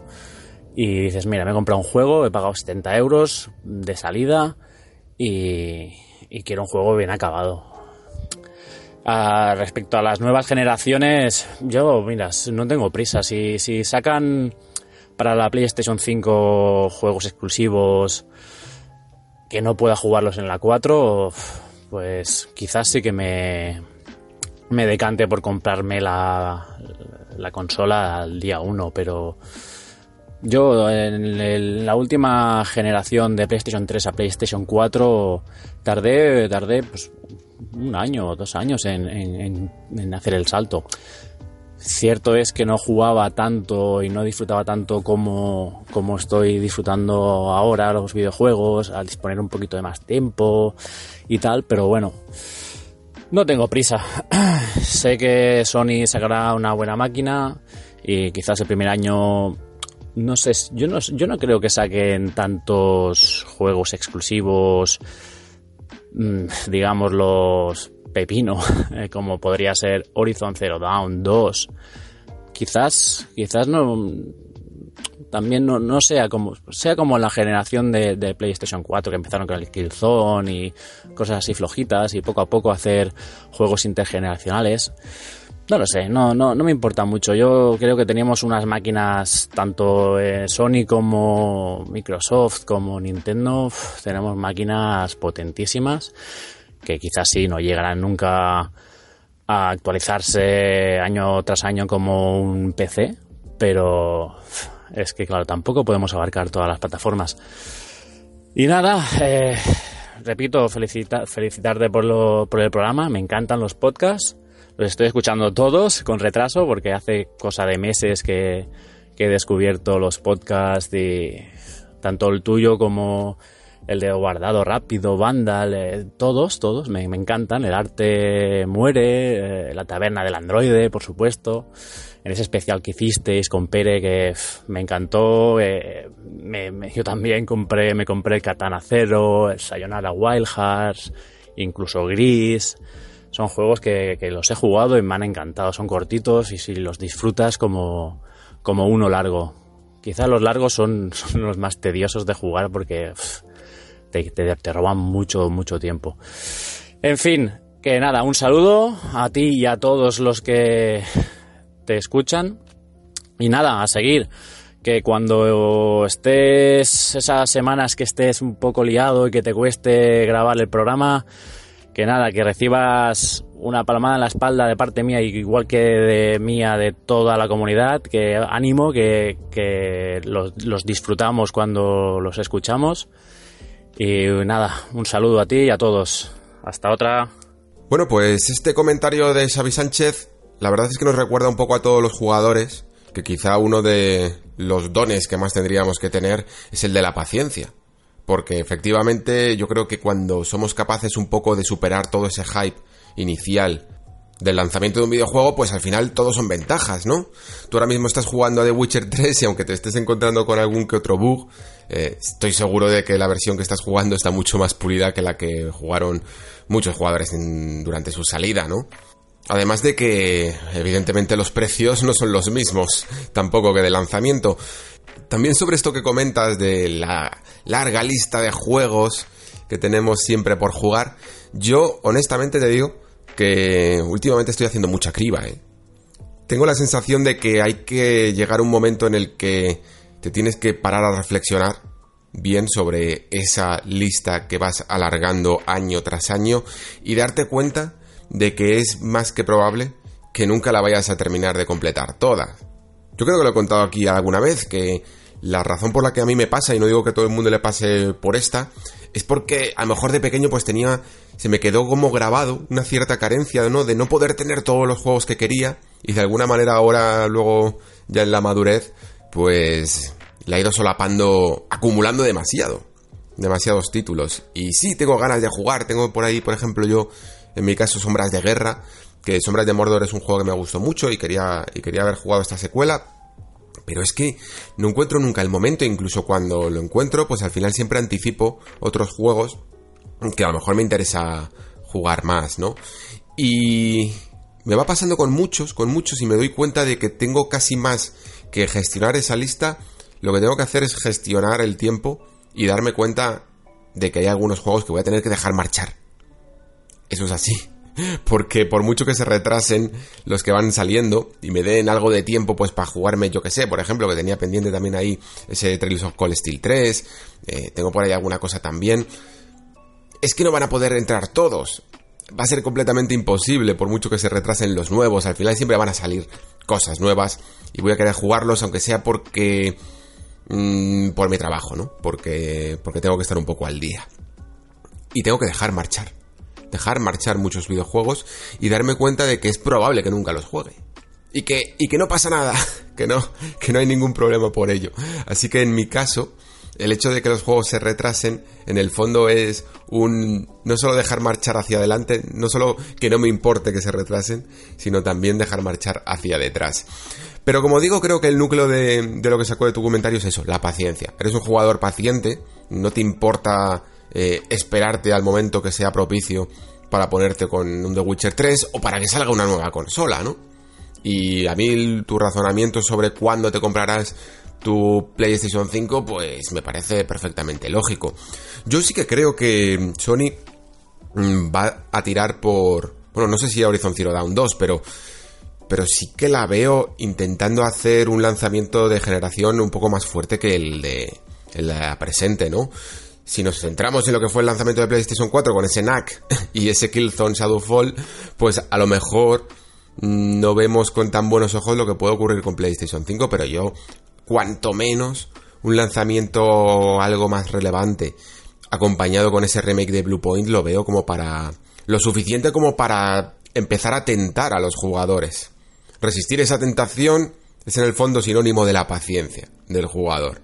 Si somos capaces de esperar unos cuantos añitos, pues más juegos que tendrás disponibles después y sobre todo también eh, ofertas, mm, una decisión también más basada en lo que está ocurriendo en ese momento, ¿no? En, en las vicisitudes del mercado. Y en el fondo, esa paciencia también es lo que hablábamos de, de lo que está haciendo Microsoft, ¿no?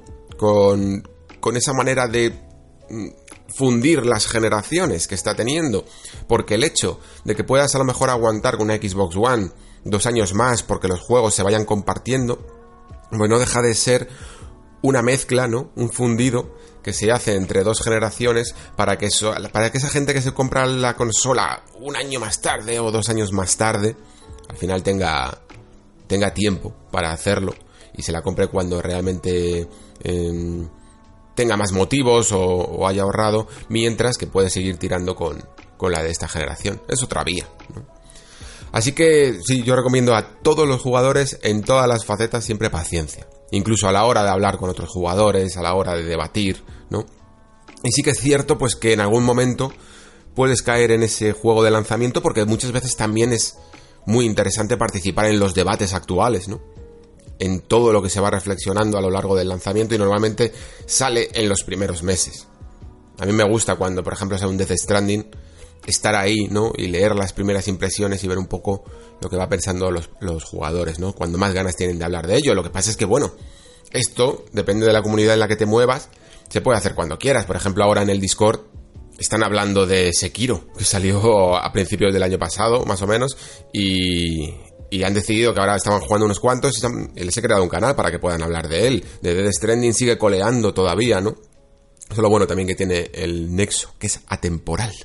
Y nada más, muchas gracias por unirte a esta comunidad, ya no solo del Nexo, sino también de los podcasts que has descubierto poco a poco también a los podcasts de los compañeros. Y bienvenido al Nexo. Seguimos ahora con un comentario de Tochulo Gamer que me deja por Twitter, que me dice, hola Alex, escucho tus podcasts y me encantan, gran trabajo, ¿podrías algún día hacer un ejercicio y dar tu opinión del por qué empresas como Grinding Gear Games no sacan sus juegos en todas las consolas? Yo soy switchero y es un juego de los más solicitados por los fans. Bueno, pues la verdad es que, eh, bueno, para los que no lo sepáis, Grinding Gear Games eh, son los creadores de Path of Exile, ¿no? Eh, es una compañía que últimamente ha tenido mucho tirón porque Path of Exile yo diría que es a día de hoy el acción RPG de estilo Diablo pues más apreciado por su comunidad. Principalmente porque creo que consiguió llegar a cotas muy profundas en sus mecánicas y sobre todo con múltiples actualizaciones que fueron creando un juego que siendo de free to play llega a enganchar cientos y cientos de horas de horas en, bueno, no es que. Yo creo que te refieres sobre todo a eso, ¿no? A, ports para Switch, porque lo cierto es que Path of Exile tiene una versión para PlayStation 4, para, para Xbox One, y luego sí que han, han salido acción RPGs mm, para consolas, ¿no? Yo creo que Grim Dawn, por ejemplo, estaba en Xbox One, eh, pero también en Switch han ido saliendo unos cuantos acción RPGs como por ejemplo este, ¿cómo se llamaba? Uno que era muy clásico, sí, Titan Quest. Titan Quest está, está para la consola. A ver si me sale otro. Eh, The Adventures of Val Helsing o algo así, me parece que se llama. También es otro acción RPG que también está para Switch. Otro juego del estilo llamado Victor Brand. Me parece que también sacó al final una edición para, para la portátil. E incluso Torchlight. Me parece que Torchlight 2 eh, no solo está para. O sea, está para todo, no solo está para PC, sino que está para PlayStation 4, Xbox One y Nintendo Switch. O sea, que tienes unos cuantos por ahí. Claro, entiendo perfectamente que a lo mejor el que más te interese sea ese Path of Exile, ¿no? Pero sinceramente creo. No estoy seguro de si va a salir Path of Exile.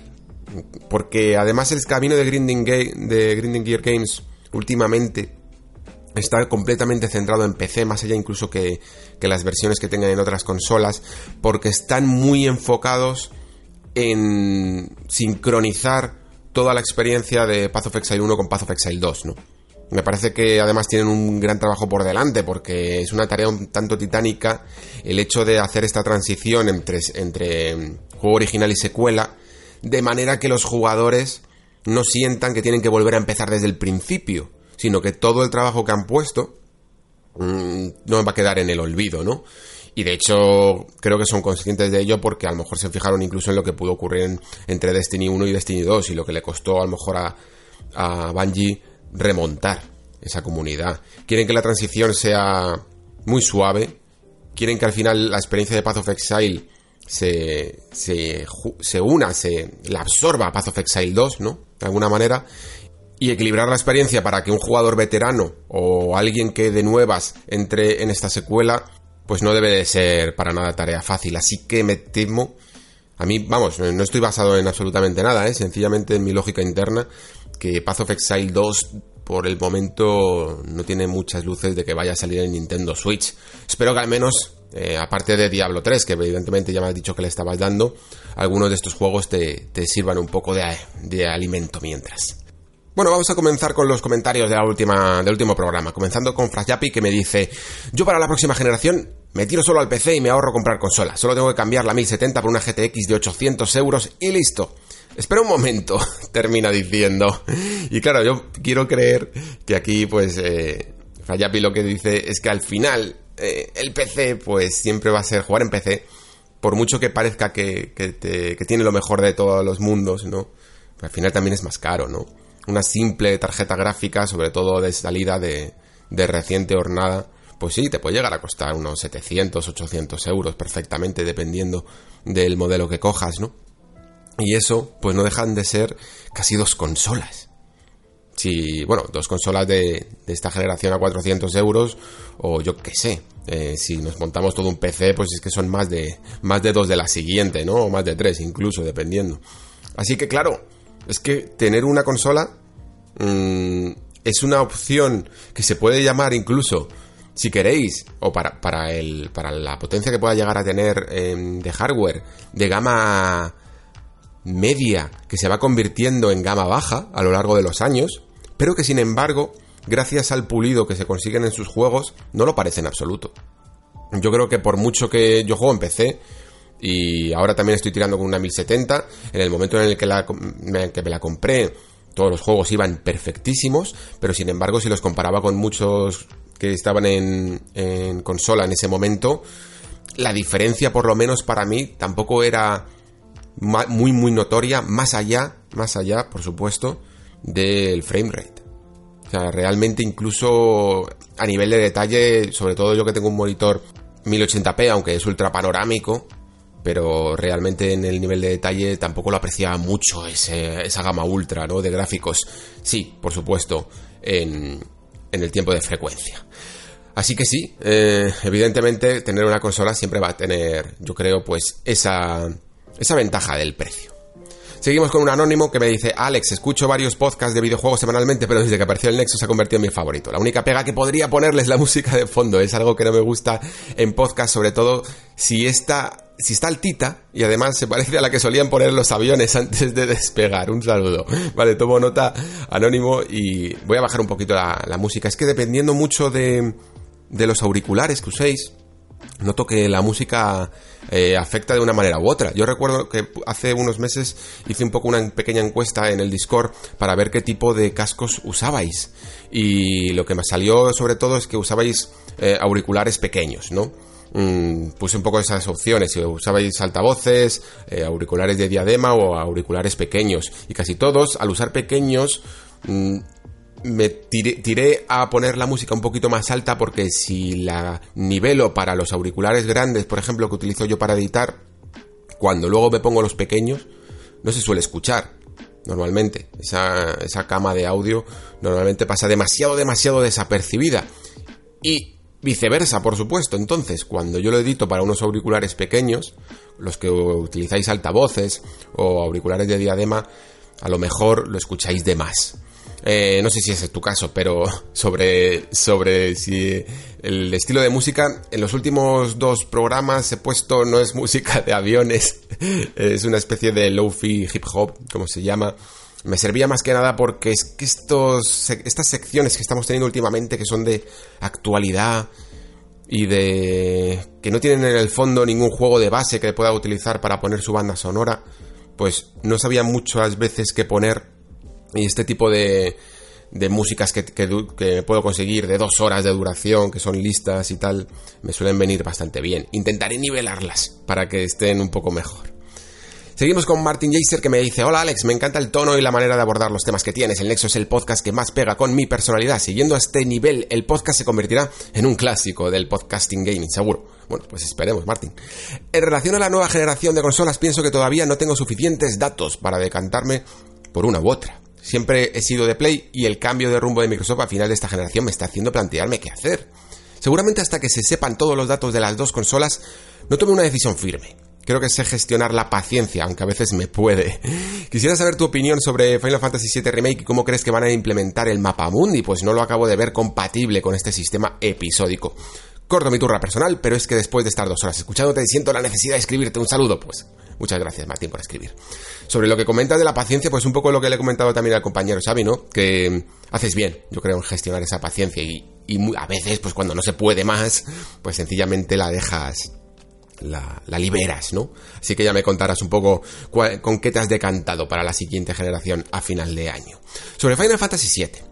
Em, esto es algo que, claro, nos planteamos muchos. Y en el fondo, ese mapamundi y esa gestión del mapamundi, yo creo que es precisamente la razón, o una de las razones, por las que Final Fantasy VII se tiene que gestionar por episodios. Porque claro, si tú haces un remake un poquito más ambicioso de lo que podría ser un sencillamente un remake visual eh, que se viera eh, con, con una perspectiva clásica isométrica como podía llegar a tener el primer videojuego en algunos momentos, ¿no? Con algo más de espectacularidad, quizás solo en los combates, pues habríamos tenido un remake muy conservador, ¿no? muy fiel al original, pero que no creo que consiguiera realmente lo que los jugadores mm, queríamos, ¿no? Lo, lo que los jugadores queremos es algo muy parecido a lo que está haciendo este Final Fantasy VII Remake. Entonces, claro, pongámonos en el papel de Square Enix ahora intentando plantear este proyecto desde el principio. ¿Cómo haces, cómo recreas Midgar en un nivel de detalle tan absurdo como estamos viendo en los trailers de esta primera parte de Final Fantasy VII Remake? y decides que solo le vas a dar dos horas de duración, que todo ese trabajo de crear todos los sectores, toda la vida en Midgar y tal, realmente solo te van a dar para dos horas de juego. Pues es que no tendría mucho sentido, ¿no? Entonces, pues al final crearías un, juego muy pasillero, que, que realmente deslumbrara en los detalles de lo que vas viendo alrededor de ese pasillo, y ya está, eh, luego ya saldrías al mapa mundi cuando terminaras la parte de Midgar, que, que en el juego original no dejaban de ser dos o tres horas no mucho más. Entonces, al final casi tendríamos un Final Fantasy III. Un juego muy pasillero que no terminaría de convencer a todos los jugadores. Sin embargo, Square Enix lo que ha querido hacer aquí, y me parece bien, es eh, aplicar el sentido común, pero dentro de una idea que todavía no se ha hecho en ningún videojuego, ¿no? Es en plan, vale, tenemos Midgar, que es un lugar súper, súper interesante, y creo que tenemos la oportunidad de darle todo, toda la profundidad que se merecen a las historias que estaban ocurriendo ahí. Desde los personajes secundarios que en el original solo tenían unas cuantas frases, pero participaban dentro de una organización terrorista. Una organización terrorista para, digamos, entre comillas, el bien, ¿no? Eh, tenemos esa contraposición que se va gestando poco a poco entre una compañía sin pudor de sacar toda la energía del planeta, aunque se lo cargue en el proceso sencillamente para vender, ¿no? Y por supuesto el mensaje ecologista de la obra. Todo eso yo creo que se tiene que ir gestando en la primera parte, mientras que también vamos conociendo un poco a Barrett, vamos conociendo un poco la historia personal de Barrett, la historia personal de Tifa, el misterio de Cloud y, y incluso algunas gotitas de la trama de Sephiroth, ¿no? Incluso vamos a llegar a tener. Y todo eso yo creo que da perfectamente para un juego. Si lo separas así tal cual lo está haciendo Square Enix, si terminamos nada más salir de Midgar y termina con una panorámica de todo el mapa mundi por recorrer, por ejemplo, o nos dejan aunque sea recorrer un poquito más eh, hacia adelante la aventura, a mí me parece ya perfecto. Y luego ya, en la segunda parte, te puedes centrar en desarrollar un juego que, que en el fondo es completamente nuevo, que rompe con la linealidad de Midgar y te dedicas a hacer un mundo abierto en el que eres capaz de trasladar todas las estadísticas y todo el progreso del jugador a lo largo del primero.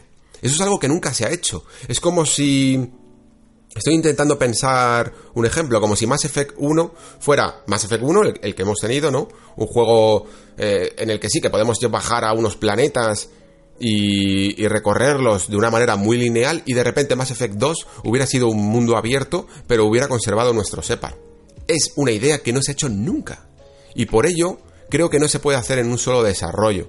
Entonces, según lo que yo entiendo, Final Fantasy VII Remake parte 2 comenzaría con ese mundo abierto y por ello eh, Square Enix tendría que empezar casi a trabajar no de cero, porque tendría muchos assets y muchos modelados ya hechos, ya tienes todos los personajes principales, bueno, tienes que añadirle todavía unos cuantos. Eh, tienes eh, un montón de materiales, tienes el motor hecho, todo lo que has trabajado en una escala menor en un juego lineal y ahora tienes que construir un poco ese mundo abierto. Y eso requiere mucho tiempo. Estás cambiando completamente todo el género. Estás haciendo un juego que a la vez es lineal.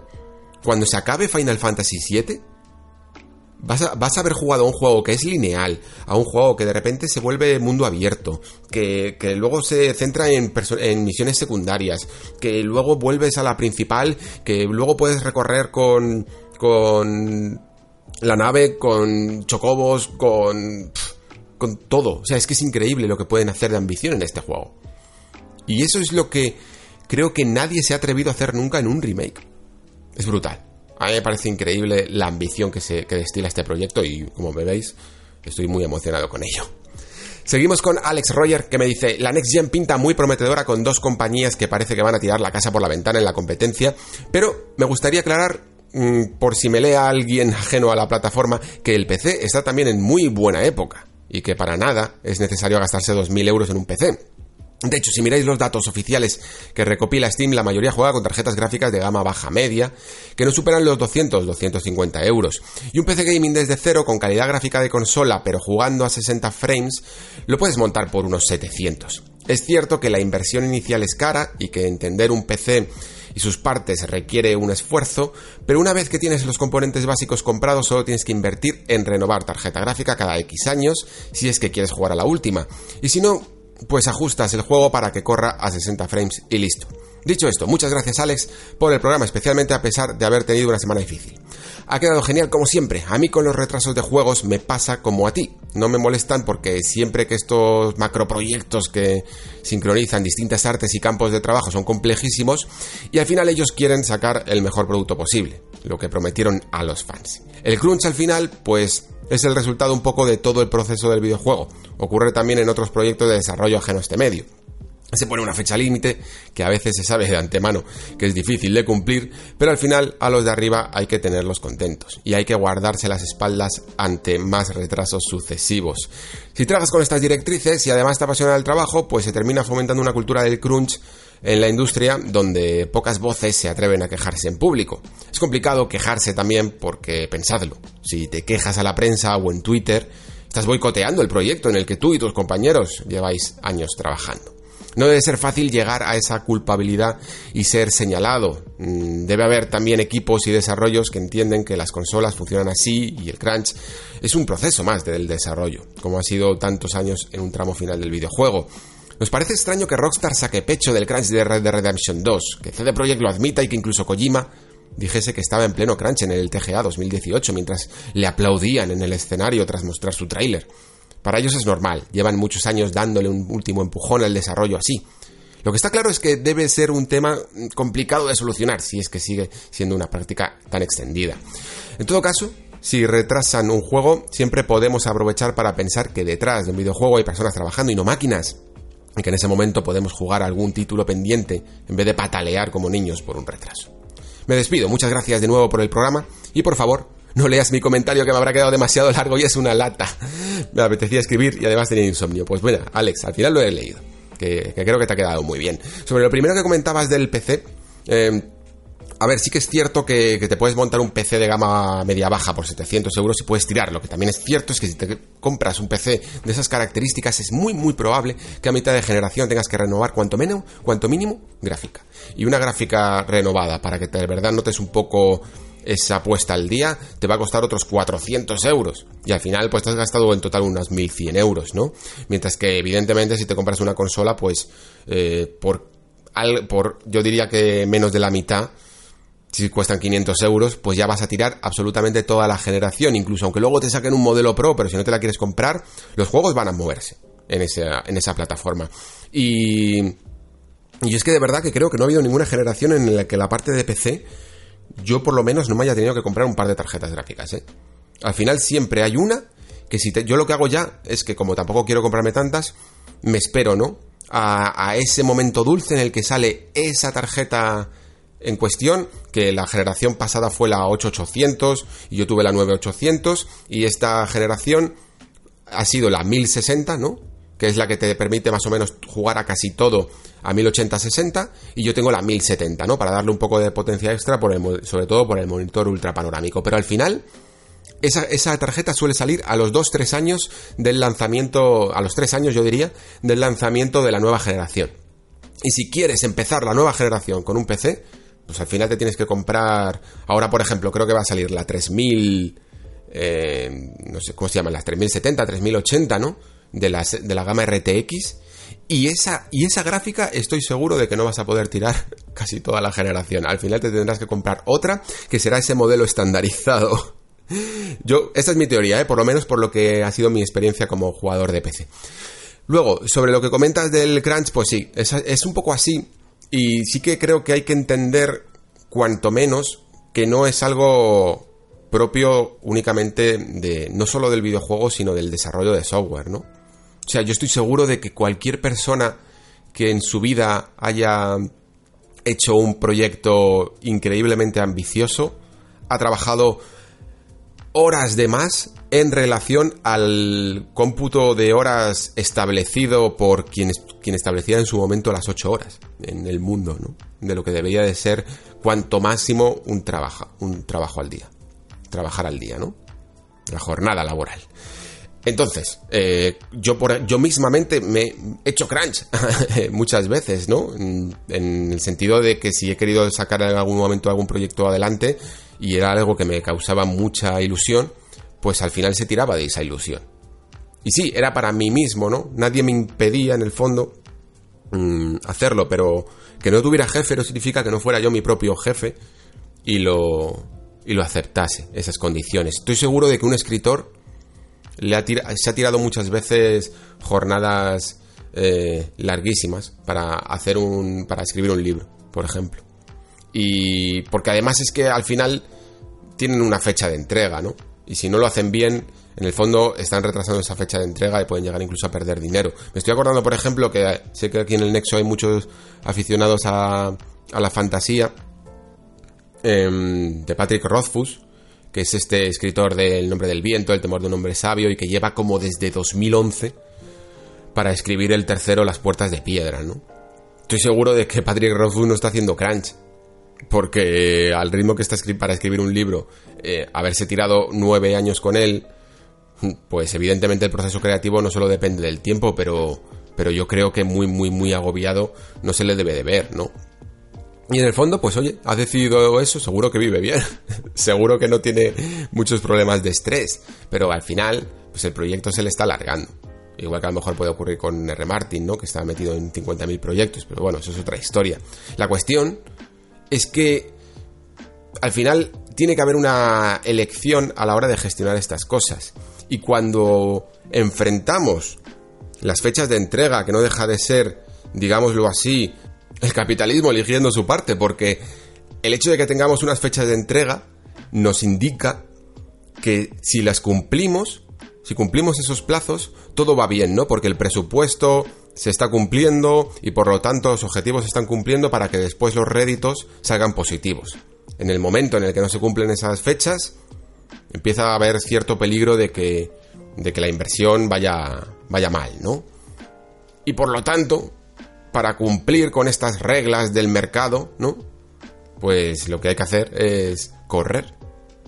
Y como esto no son matemáticas, como al final las fechas de entrega son una especulación de, de lo que tú crees que vas a tardar en, en hacer un proyecto, que ni siquiera lo sabes tú, porque claro, en todos los procesos creativos no puedes saber exactamente cuánto vas a tardar, pues al final ocurre lo que ocurre, ¿no?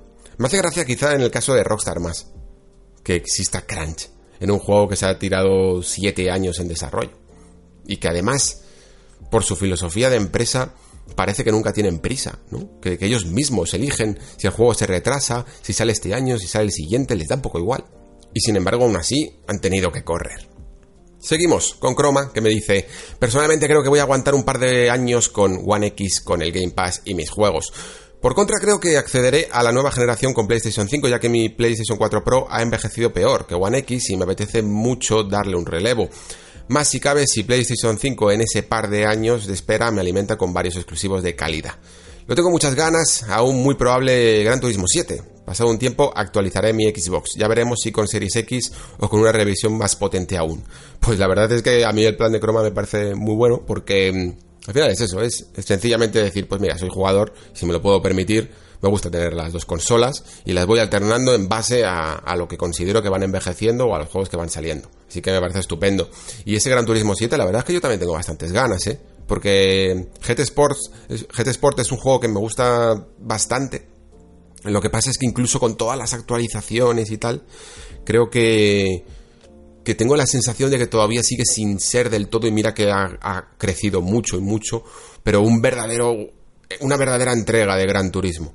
Y, y sin embargo, tiene un- el modo online que más me ha gustado de todos los juegos de carreras que he probado. Como no puedo llegar ya a la locura que necesita un e-racing o un race room, esa, esa casi exigencia de tener que estar a determinadas horas y de pagar men- mensualmente. Pero sí que me gusta que el online de estos juegos penalice si haces un poco el tonto al, al volante. Pues para mí el equilibrio perfecto lo consiguió Gran Turismo Sport. Y tener un juego con ese online, pero también con todo lo que abarca un Gran Turismo 7, mm, mm, me llama muchísimo la atención. Seguimos con Claymore Kate que me dice muy buenas.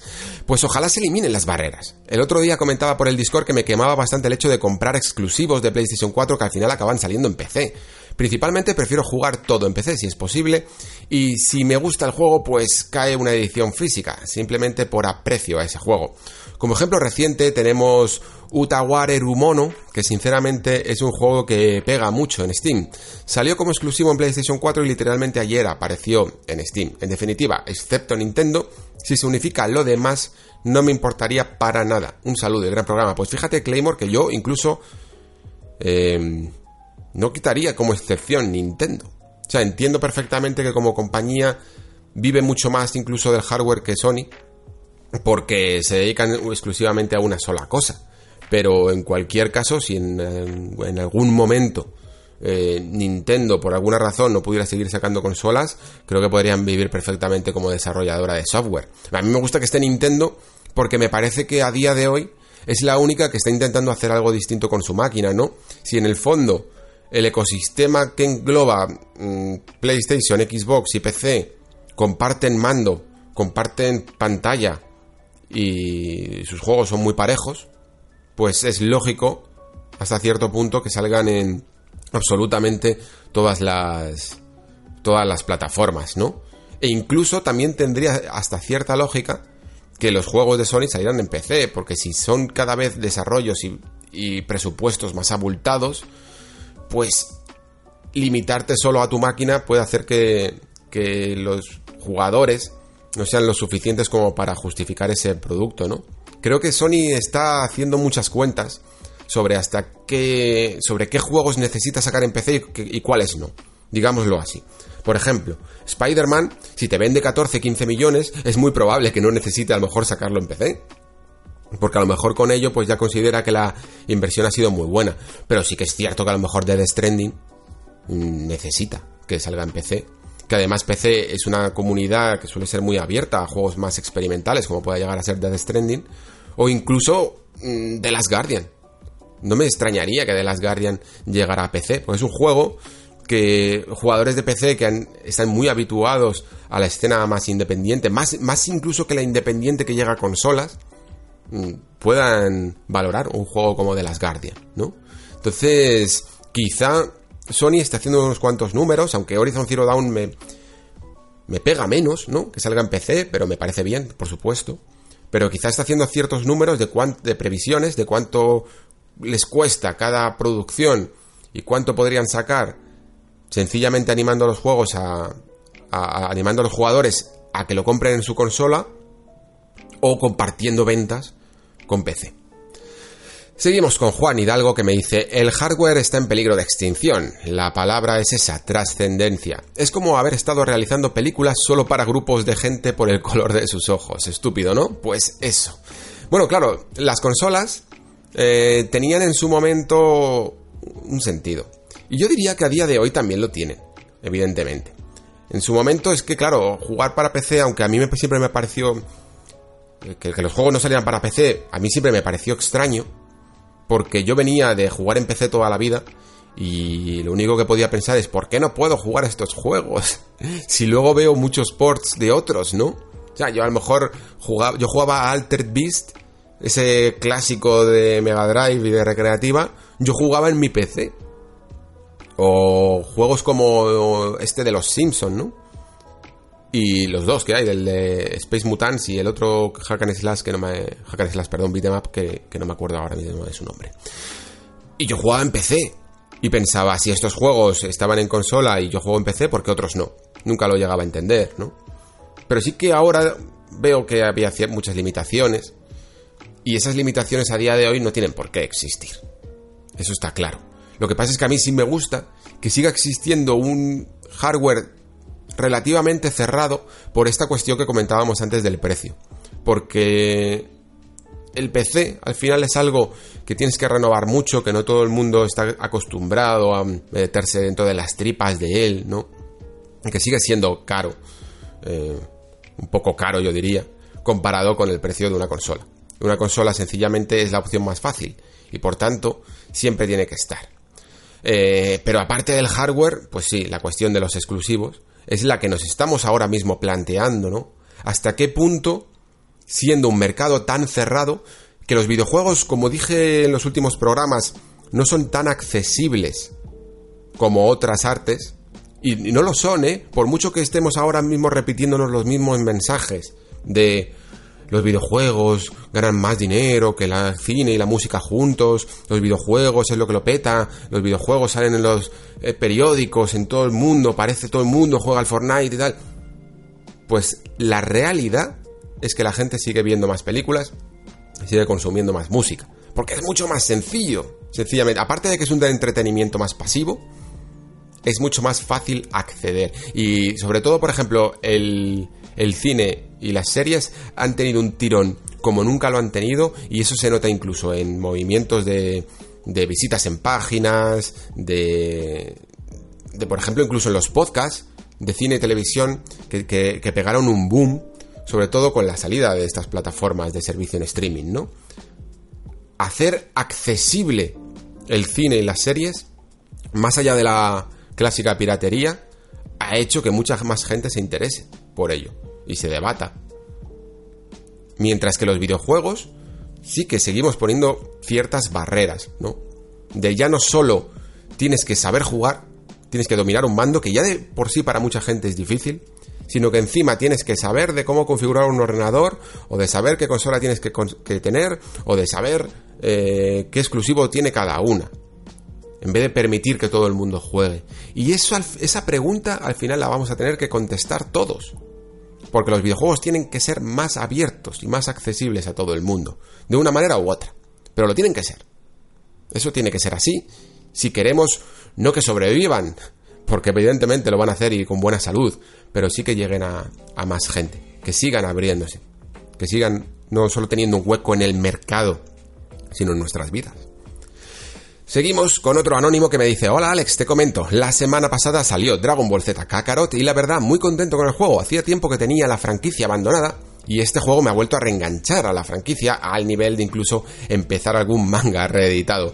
Te cuento esto porque al mismo día también salió el Tokyo Mirage Sessions que me hubiera comprado si no hubiera sido por el dichoso problema del idioma. Sí, entiendo que estemos en un mundo globalizado y tendríamos que saber inglés y todo eso, pero ¿no crees que nos debería de llegar cualquier producto audiovisual por lo menos traducido al español? Tú, por ejemplo, nombras mucho la saga de Legend of Heroes, Trails of Cold Steel, y siempre he tenido muchas ganas de jugarlo, pero el mismo problema, el idioma. De hecho, una de las mejores noticias que me ha llevado el mundo de los videojuegos últimamente es esa traducción de Persona 5 Royal. ¿Podría caber la posibilidad de que las próximas consolas tuvieran soporte para algún tipo de traducción no oficial como pasa en PC? ¿Qué opinas de todo esto?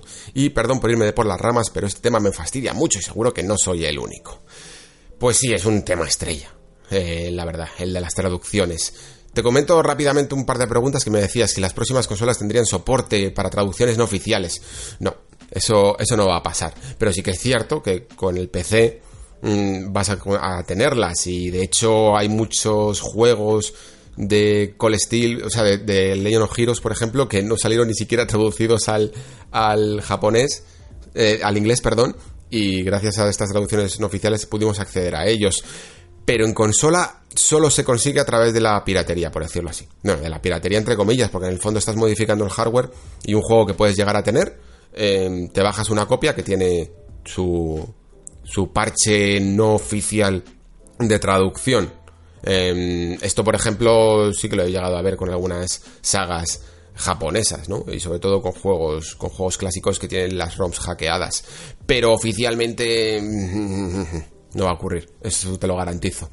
Sobre mi opinión general es que es que aunque evidentemente me gustaría como tú que todo saliera traducido al español, pero eh, la realidad es que los números no dan. Es tan sencillo como eso, no dan. Tío, lo siento mucho. Es que un juego como Persona 5, que es de lo más conocido dentro del JRPG, mm, te vende unas unidades justitas en, en España. Y traducir un juego como Persona 5, ya solo es posible que se coma todos los beneficios de lanzar este juego en España. Hasta el punto de que pierdas dinero por la traducción. Es que las traducciones son, de estos juegos son carísimas porque son juegos larguísimos, larguísimos, larguísimos.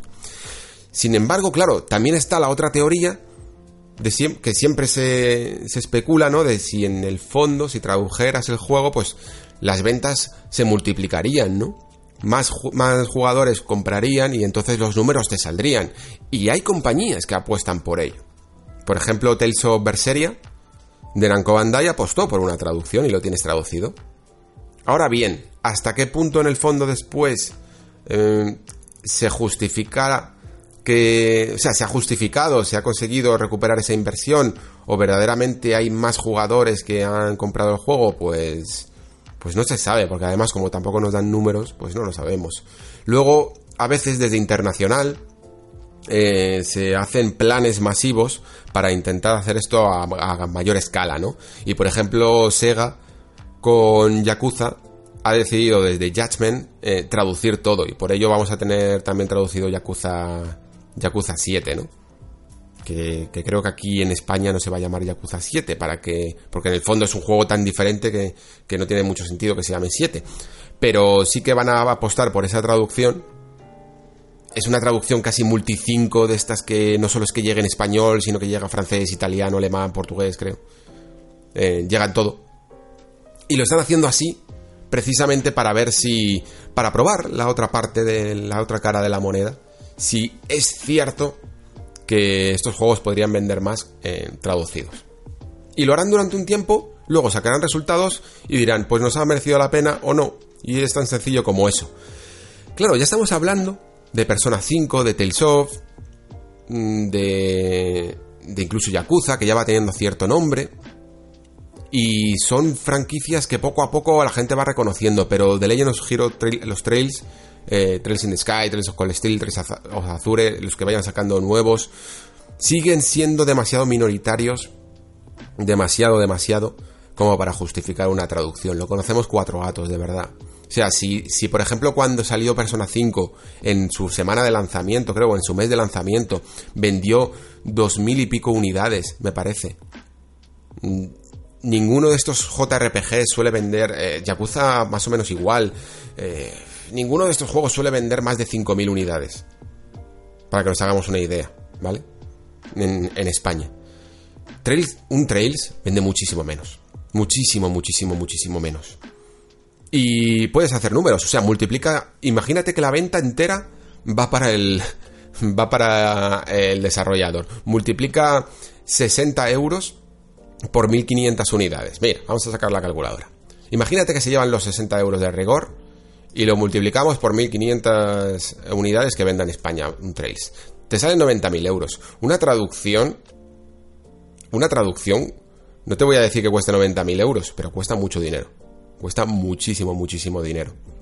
si tenemos en cuenta que en el fondo nos están llevando todo eso, porque digamos que el beneficio del juego se va repartiendo ya no solo entre la tienda, eh, entre la compañía matriz y la distribuidora aquí en España, y en el fondo el que normalmente traduce es la distribuidora aquí en España, el que elige un poco si se traduce o no en algunos casos, ¿no? Pues es que los números directamente en algunos casos con pocas unidades no llegan a salir. No salen directamente. Trails of Cold Steel además es un juego tan grande, tiene una cantidad de textos tan bestia, incluso comparado con un Yakuza o con un Persona, que es como, yo lo leí una vez, que era como traducir tres señores de los anillos a la vez, en un, en un solo juego, ¿eh?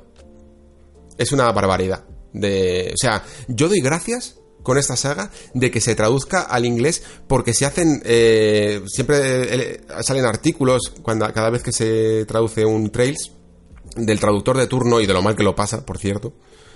Y, y de verdad que terminan extasiados solo de traducirlo al inglés. O sea, que saliera en español sería demasiado bueno para ser verdad, tal cual está ahora mismo el mercado. Lamentablemente es así. España es un país pequeño que por mucho que consumamos muchos videojuegos, sencillamente es que no somos los suficientes, no hay suficiente demanda de estos videojuegos para que algunos se traduzcan. Es que es, tan claro como eso. Yo entiendo perfectamente que, que parezca injusto que se traduzca una peli de esas, como se dice, de sobremesa de Antena 3, ¿no? Y que, que- que consume incluso a lo mejor hasta menos personas y no se traduzca a un Persona 5. Pero es que claro, esa película de sobremesa de Antena 3 pues cuesta nada hacerla, porque tiene cuatro diálogos que rápidamente se incluso se doblan y cuesta hasta menos que traducir este juego, de verdad. Es que es una barbaridad de las líneas de texto. Por eso siempre duele más en los JRPGs. Al final as- salen hasta indies, eh, juegos incluso más minoritarios, y salen traducidos porque la diferencia de volumen de texto es irrisoria. Yo que sé, por ejemplo, eh, estaba ahora jugando a un juego que se llama Journey of the Savage Planet. Es una especie de juego, no sé, muy lineal, pequeñito, mm, que a la vez te permite como craftear algunas, algunos recursos, armas y tal, y mientras que vas avanzando, un juego tipo medio aventura, ¿no? Sencillo, y está traducido al español, y seguro que vende menos que un Persona 5, pero es que el volumen de la traducción es un 1% de lo que es un Persona 5 en volumen de texto. Es de verdad infernal lo del JRPG. Y por eso solo hablamos de JRPGs. Tenemos esa cruz si nos gusta el género. Y al final es que lo que muchos jugadores llegamos a pensar, o a plantear al menos, es, es que me cuesta menos eh, terminar aprendiendo el idioma que los disgustos que me voy a llevar cada vez que un JRPG no pueda jugarlo. y, es un poco así, la verdad. Es una triste realidad, lamentablemente. Seguimos con David Cross que me dice, gracias Alex y mucho ánimo que todo pasa. Un gamer de 48 años que se tiene que esconder para jugar. Mucha suerte y un placer escucharte. Pues un placer también leerte David y me alegro que sigas jugando aunque te tengas que esconder. Seguimos con Karim que me dice, hola Alex, un placer volver a escucharte aunque nos has dejado preocupados con tus problemas de salud. No te preocupes por el Nexo y el Discord y dedica todo el tiempo del mundo a tu salud, que eso sí que es importante. En otro orden de cosas, tengo una reflexión al hilo de los no exclusivos de Xbox en la Next Gen. ¿No podría ser que para que juegues a nuevos títulos en tu vieja One y One S, te permitan utilizar xCloud y jugar en streaming si el hardware de la consola no da para jugar en nativo? Con eso asegurarían el Game Pass a una parte de jugadores que no tengan 500 euros para comprar una Series X. Un abrazo y a cuidarte. Pues sí, Karim, eh, no dudo de que eso va a pasar, ¿eh? Una cosa es que... mm, sí, claro, que en algunos momentos supongamos que pasan ese año, dos años de, de compartir exclusivos entre esta generación y la siguiente en Xbox, ¿vale? Y ya llega el primer videojuego, pongamos que se llama eh, Forza Horizon 5 o 6. Forza Horizon 6, para que no quede ninguna duda. Y ese ya, ¡buah! han hecho un mundo tan grande que, que han decidido cortar con esta presente generación. A mí por lo menos, no me cabe duda de que vas a poder jugar a Forza Horizon 6 en tu Xbox One, o One X o One S. a través del xCloud. De la misma manera que no me cabe duda de que lo vas a poder jugar en tu ordenador, a través de, xCloud, en tu ordenador sin gráfica, vaya, o en tu móvil. Porque este servicio directamente, pues es que es en, en streaming. Pero claro, aquí hay una gran diferencia, ¿no? O sea, hay muchos jugadores que aunque tengan la posibilidad, aunque estén a dos clics de poder acceder a un juego en streaming, se lo piensan un poquito. Se piensan si realmente les merece la pena hacerlo, porque es que a día de hoy todavía no sabemos hasta qué punto esto se tiene que pulir mucho y hay muchos juegos que de verdad que se puede llegar a notar un cierto retraso o esa calidad de la imagen no es la que exigimos como jugadores. Entonces, pues será una opción viable, por supuesto. Yo estoy seguro de que vas a poder jugar a toda la generación nueva de Xbox en, esta, con Xcloud. Y con tu móvil y con tu ordenador. Segurísimo, segurísimo. Es un detalle muy interesante, porque quizá dentro de 5 años, ahora mismo a lo mejor no, pero quizá dentro de 4 o 5 años, el streaming llega a tener una compresión y una velocidad de respuesta tan increíble que, que fíjate, lo mismo hasta nos planteamos si nos merece comprar hardware. Seguimos con Javier, que me dice, buenas Alex, espero que te recuperes pronto y mucho ánimo. Yo creo que esto de entre generaciones va a ser clave para comprar un videojuego y me explico con el caso de Cyberpunk.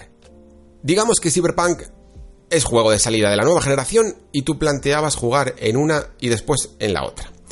¿Y por qué no directamente en la nueva? Me explico. Los juegos rebajan 10-20 euros en unos meses y si solo fuese meter el disco de Xbox One y hay parche con mejora para la serie X, yo creo que lo adecuado sería esperarse a que a una rebaja y por 40 pues ya tendrías un juego Next Gen. Sobre lo de Sony y PC, yo la verdad es que me alegra un montón, sinceramente. Más gente podrá jugar a otros juegos que no puede permitirse. Para finalizar, creo que el siguiente juego de Sony para PC, después de Horizon y Dreams, será Bloodborne. Un saludo y ánimo, recupérate. Bueno, Javier, pues sobre lo que comentas de Cyberpunk, eh, claro, es una cuestión también de nuevo de paciencia, ¿no? Si eres capaz de esperarte de septiembre a noviembre para jugar, yo estoy seguro de que va a ser un parche. O sea, no lo quieren decir. Estamos ahora mismo en ese momento. Yo el otro día tuve, eh, una entrevista, una entrevista muy aburrida, la verdad. eh, no decían nada. Y cuando preguntabas por nueva generación, menos todavía. Y, luego está claro que todo el mundo va a sacar su parche para la nueva generación. Vas a tener tu Doom Eternal para con parche el día 1 de nueva generación, tu Cyberpunk, tu Final Fantasy VII, tu Last of Us, eh, tu Ghost of Tsushima, tu Nioh 2. Todos los juegos van a tener su parche, estoy segurísimo, segurísimo. A lo mejor alguno, pues decide que no, que ya está bien y hasta luego. Vale, también muy bien. Pero yo creo que sí, porque porque mucha gente a lo mejor no lo va a comprar estos juegos y sin embargo cuando se compren su nueva consola con los dos títulos de turno, después dirán, ¿qué más? ¿Qué más tengo? ¿Qué más tengo disponible? Anda, mira, todos estos juegos de Play 4 con parche, mejorados.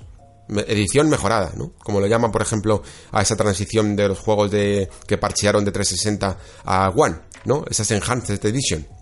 Estoy seguro de que vamos a ver muchas con una etiquetita Imaginaos una etiqueta plateada que ponga edición mejorada, ¿no? Para PlayStation 5 o para Serie X o para lo que sea. Y si te puedes esperar, pues eso encima que te ahorras, ¿no? Porque sí que es verdad que los juegos últimamente bajan mucho de precio. Así que lo veo, lo veo perfectamente. En cuanto a en cuanto a Bloodborne, hmm, a mí me encantaría, la verdad, que saliera en PC. Quizá con esto de la nueva consola hagan una edición especial de Bloodborne. Puede que incluso para calentar para Bloodborne 2, ojalá. Y saquen el juego en PC y en PlayStation 5. Porque jugar a Bloodborne en, en 60 frames debe de ser una maravilla. Si miráis por YouTube, mm, hay gente que lo está como consiguiendo a través de un sistema extrañísimo que utiliza la Play 4 conectada a un PC o algo así. No sé qué leches hacen y puedes llegar a ver el juego como se movería en 60 frames y es una, un absoluto espectáculo. A mí me encantaría, la verdad, una reedición. Seguimos con Keira North, que me dice, es la primera vez que escribo y antes que nada felicitarte por la calidad del podcast. Llevo años escuchando podcasts de videojuegos en inglés. Si no conoces Más 7 Intelligence, te lo recomiendo aunque ahora esté de parón. Y me encanta haber encontrado este tipo de contenido en español. Yo por mi parte no creo que compre ninguna de las dos consolas de salida, por raro que suene. Esta generación he podido disfrutar del catálogo de Xbox en PC y no le veo necesidad a la consola. PlayStation 5 tiene que salir con retrocompatibilidad de PlayStation 3 y PlayStation 4. Y mínimo dos pesos pesados como God of War y Horizon para que la compre de salida. Tengo un catálogo enorme de cosas pendientes por jugar, especialmente ahora con el Game Pass, como para comprar la consola nueva con por un Infamous o por un Killzone. Que por cierto, hablando del Game Pass, ¿soy la única que tiene miedo de que el tiempo vaya desapareciendo juegos del catálogo? Al fin y al cabo, es algo común en este tipo de servicios. No digo que lo hagan tan exageradamente como Sony con PlayStation Now, pero por ejemplo como Netflix, que las series que no son propias muchas veces al tiempo desaparecen del catálogo. Y sinceramente, miedo me da de cómo podría reaccionar la comunidad desde aceptarlo porque son viejos a es el fin del mundo, los juegos digitales no son nuestros. ¿Qué opinas? Un abrazo y ánimo con el podcast. Pues muchas gracias, Keira. Bienvenida al Nexo y me apunto a tu recomendación de ese podcast de Mass 7 Intelligence, a ver si le echo una escucha. Sobre lo que comentas de del Game Pass, eh, te comento, eh, sí que desaparecen ya, eh, los juegos. O sea, no es, sé que parece que en Sony es más común con PlayStation Now porque avisan desde antes, ¿no? Y tienen unos tiempos muy justos, muy limitados, con su catálogo ya no solo de, juegos de terceros, sino con sus propios originales. Ya sabemos que se anunció que, que llegarían a la consola juegos como Uncharted 4, God of War y no sé qué más. Y, ya han desaparecido creo que todos, ¿no? O sea, es como un tiempo, una ventana de tiempo muy, muy, muy limitada que me parece incluso demasiado forzada. Es como, en plan, es que ahora quiero meter una inyección de jugadores dentro de mi servicio. Y lo quiero meter ahora. No, no luego. Entonces les voy a regalar estos juegos ahora para mis planes de marketing. Y es que canta demasiado. Las cosas, realmente, los originales deben de ser tu seña de identidad de la plataforma. Yo diría, ¿no? Pero claro, Sony tiene esa montaña que superar en todo eso, en todo esto, de que en el fondo yo llego a entender que sus juegos de salida sean complicados porque la producción, el presupuesto que tienen cada uno de ellos es desorbitado. Pero sobre lo que comentas de los juegos en Game Pass, ya te aseguro que, llevan unos cuantos meses, bueno, desde el principio haciéndolo, ¿eh? Por ejemplo, en diciembre desapareció, Life is Strange, Life is Strange Before the Storm, Ashen y Pro Evolution Soccer 2019. Y en enero estoy mirando, desaparece Just Cause 3 y un juego de Lego, Lego City Undercover. Em, también creo que se anunció, no estoy seguro de, si se han, han, salido ya, pero de Division y Resident Evil 4 me parece que también iban a abandonar el catálogo. Y vamos, simplemente con que busques, por ejemplo, en Google algo así como Games Living Game Pass, eh, te saldrán un poco los que se van anunciando anualmente que van abandonando la, biblioteca. Y lo hacen porque digamos que en teoría estas compañías pues pagan esa licencia por tener su juego dentro del catálogo mensualmente, ¿no? Entonces, tanto la compañía pues decide que ya, ya este juego no les interesa seguir teniéndolo eh, dentro de este catálogo y lo retiran, como la propia Microsoft pues decide ya no seguir renovando el juego durante más meses, ¿no? Y luego a lo mejor pues vuelven Pueden volver otra vez perfectamente al catálogo, pero desaparecer, lamentablemente, lo hacen. Los que nunca van a desaparecer, evidentemente, son sus originales. Siempre vas a tener ese Quantum Break, siempre vas a tener esos los Forza, Motorsport y, Horizon, Gears 4, Gears 5, Ori cuando salga, en los Halo, vas a tener absolutamente todo su catálogo original y esos nunca, nunca van a desaparecer porque es la seña de identidad de la marca. Seguimos ahora con Rebeneque, que me dice un saludo para todos los miembros de la comunidad del Nexo y las gracias a Alejandro por el magnífico podcast de reflexión en torno al mundo de los videojuegos. Sigo con entusiasmo los preámbulos de la nueva generación y es por ello que me gustaría hacer mi propia predicción sobre las nuevas máquinas que están a caer. Muy bien, pues vamos a ver. En cuanto a Xbox, saldrá con dos ejemplares, una consola low cost de 349 euros y una consola premium de 499. Ambas tendrán la misma arquitectura de base y las diferencias serán las siguientes. La versión low cost no llevará el lector de disco. Tendrá un disco SSD de 500 GB y alcanzará resoluciones de 4K a 60 frames. Esta versión no será retrocompatible. La consola Premium tendrá lector de disco, SSD de al menos un tera y podrá alcanzar resoluciones de hasta 8K en material multimedia. Además, y este va a ser el gran bombazo de Microsoft, será compatible con algunas de las gafas de realidad virtual del mercado. Los frecuentes viajes del señor Spencer a Oriente no habrían sido solo para cerrar acuerdos de software o promocionar el xCloud. Esta versión premium será retrocompatible con todo el catálogo de Xbox anterior.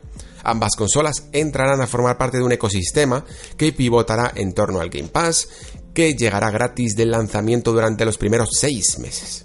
Por su parte, Sony, bueno, an- antes de que sigamos con Sony, si quieres, eh, te comento un poco sobre lo que has, eh, lo que has comentado tú, que me parece bastante. Que, puede llegar a tener cierta lógica en el escenario en el que hubiera dos consolas, ¿no?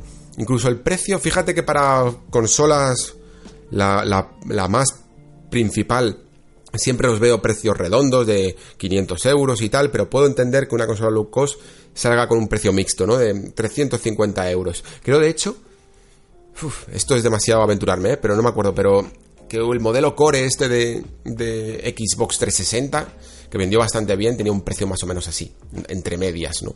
No tan, no tan cerrado.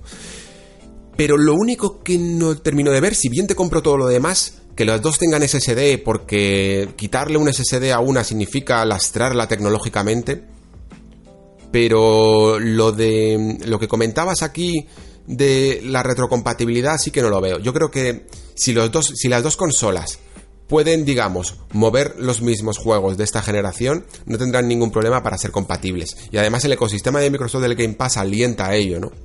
Alienta a que las dos tengan compatibilidad eh, con lo anterior. Al fin, al fin y al cabo, la tecnología que tú has puesto en las dos es la misma.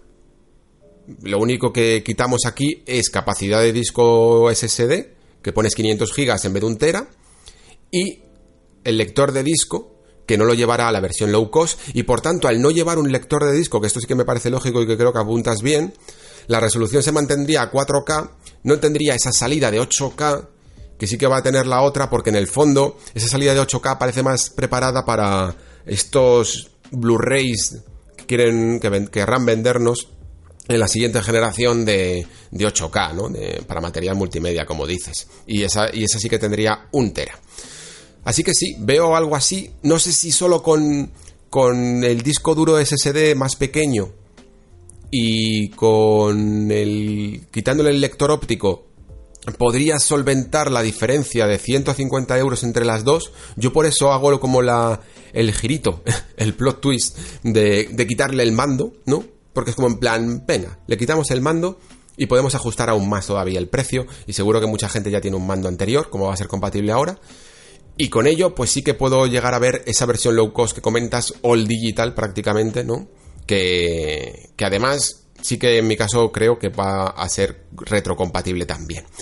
Y ojo a lo que dices también de estos viajes de del señor Spencer a Oriente, que la verdad es que me tienen intrigado. En cuanto a lo de la em, realidad virtual, no estoy seguro de hasta qué punto Microsoft tiene interés en ello. Creo que incluso me pareció leer, ahora estoy rememorando demasiado, ¿vale? Pero me pareció entender que dijeron que no tenían mucho interés o hicieron un comentario como que no, era algo para ellos. Es que no estoy del todo seguro, ¿vale? Pero me suena algo así. Vamos a leer tu parte de Sony. Dice, por su parte Sony presentará una única consola, de carácter premium con un valor de 499 euros. Su filosofía seguirá rondando las callejuelas de los exclusivos y fusionará el Plus con el PlayStation Now, ofreciendo sus exclusivos de manera fija después del primer año. La arquitectura de la consola japonesa será muy semejante a la premium norteamericana y será retrocompatible solo con juegos de la anterior generación, PlayStation 4.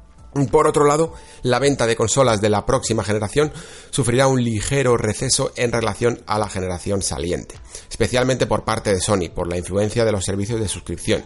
Estas son mis predicciones. Gracias de nuevo por este maravilloso programa y feliz entrada de generación a todos. Pues muchas gracias, Rebeneque. Y sobre la PlayStation 5, sí, comparto prácticamente todo. 499 euros.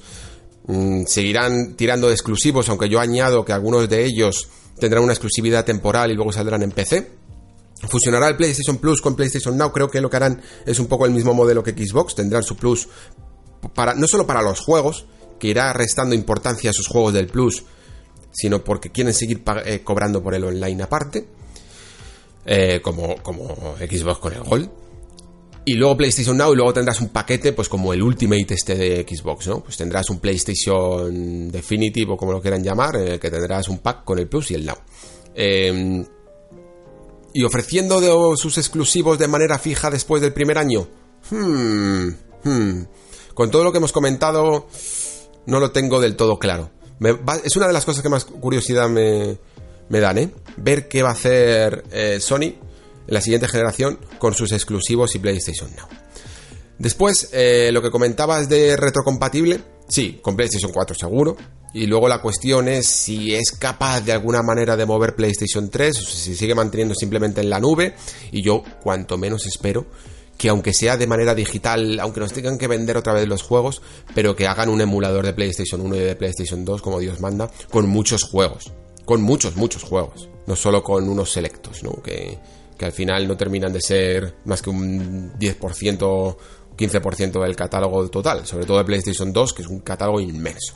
Ojalá, ojalá pudiera ser directamente retrocompatibles, como siempre digo, que metas el, el disco original que tienes tú de PlayStation 2 y funcione. Muy bien, pues terminamos con David Mir, que me dice, hola Alejandro, ¿qué tal? Déjame darte un poquito la turra. Te cuento, de pequeño era de los que ahora se llaman un gamer empedernido, incluso entrando en la guerra de consolas de los 90. Pero para PlayStation 1 lo dejé totalmente. Consola que había denostado hasta que probé el Final Fantasy VII, por cierto.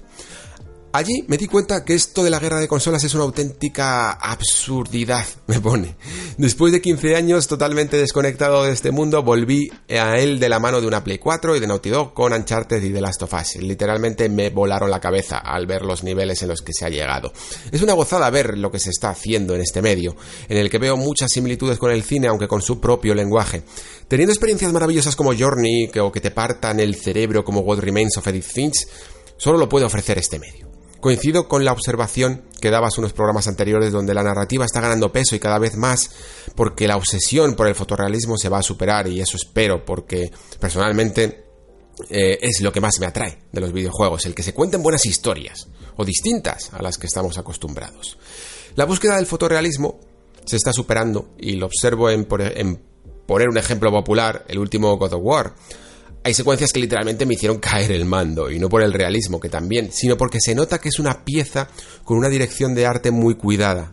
Soy artista de efectos visuales y al igual que en los videojuegos la tecnología nos da la posibilidad de crear más y de hacer nuestro trabajo, pero quien pone cada píxel al final es una mente pensante y creativa. Para terminar, encuentro absurdo la guerra de consolas o de ecosistemas. Personalmente voy en la búsqueda de la clase de juegos que me interesan y me hacen vivir una buena experiencia, como un buen libro o película. Conozco más los títulos de PlayStation porque es el sistema que por el momento me ofrece más a lo que estoy buscando, pero no veo ningún problema en cambiar a otro, ya sea Xbox, Stadia o, o lo que sea, aunque no soy muy fan de los servicios de suscripción. Los veo un arma de doble filo. Por eso ya es para otra turra. Un saludo desde Canadá.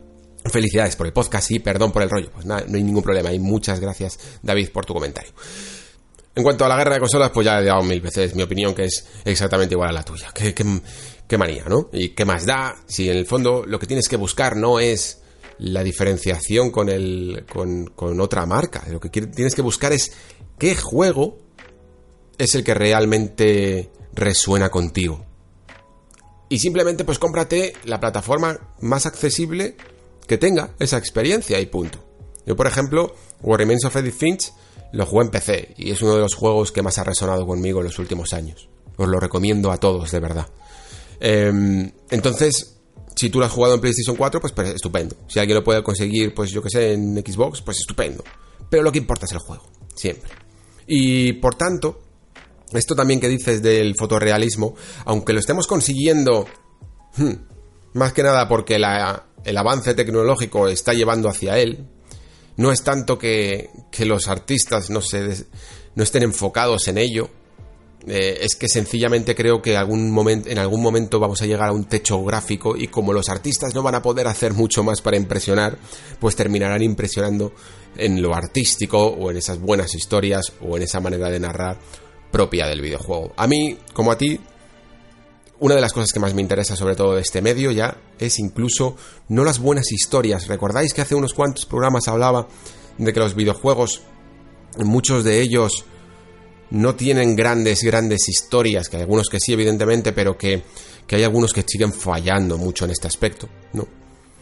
Pero sí que es cierto que cada vez más voy viendo que aunque no tengan grandes historias narradas de la manera más tradicional, ¿no? Como hemos, como hemos narrado normalmente la ficción en literatura y en cine, sí que van consiguiendo un lenguaje muy único y es ese que consigue romper la división que hay entre mecánicas y, y narrativa, ¿no?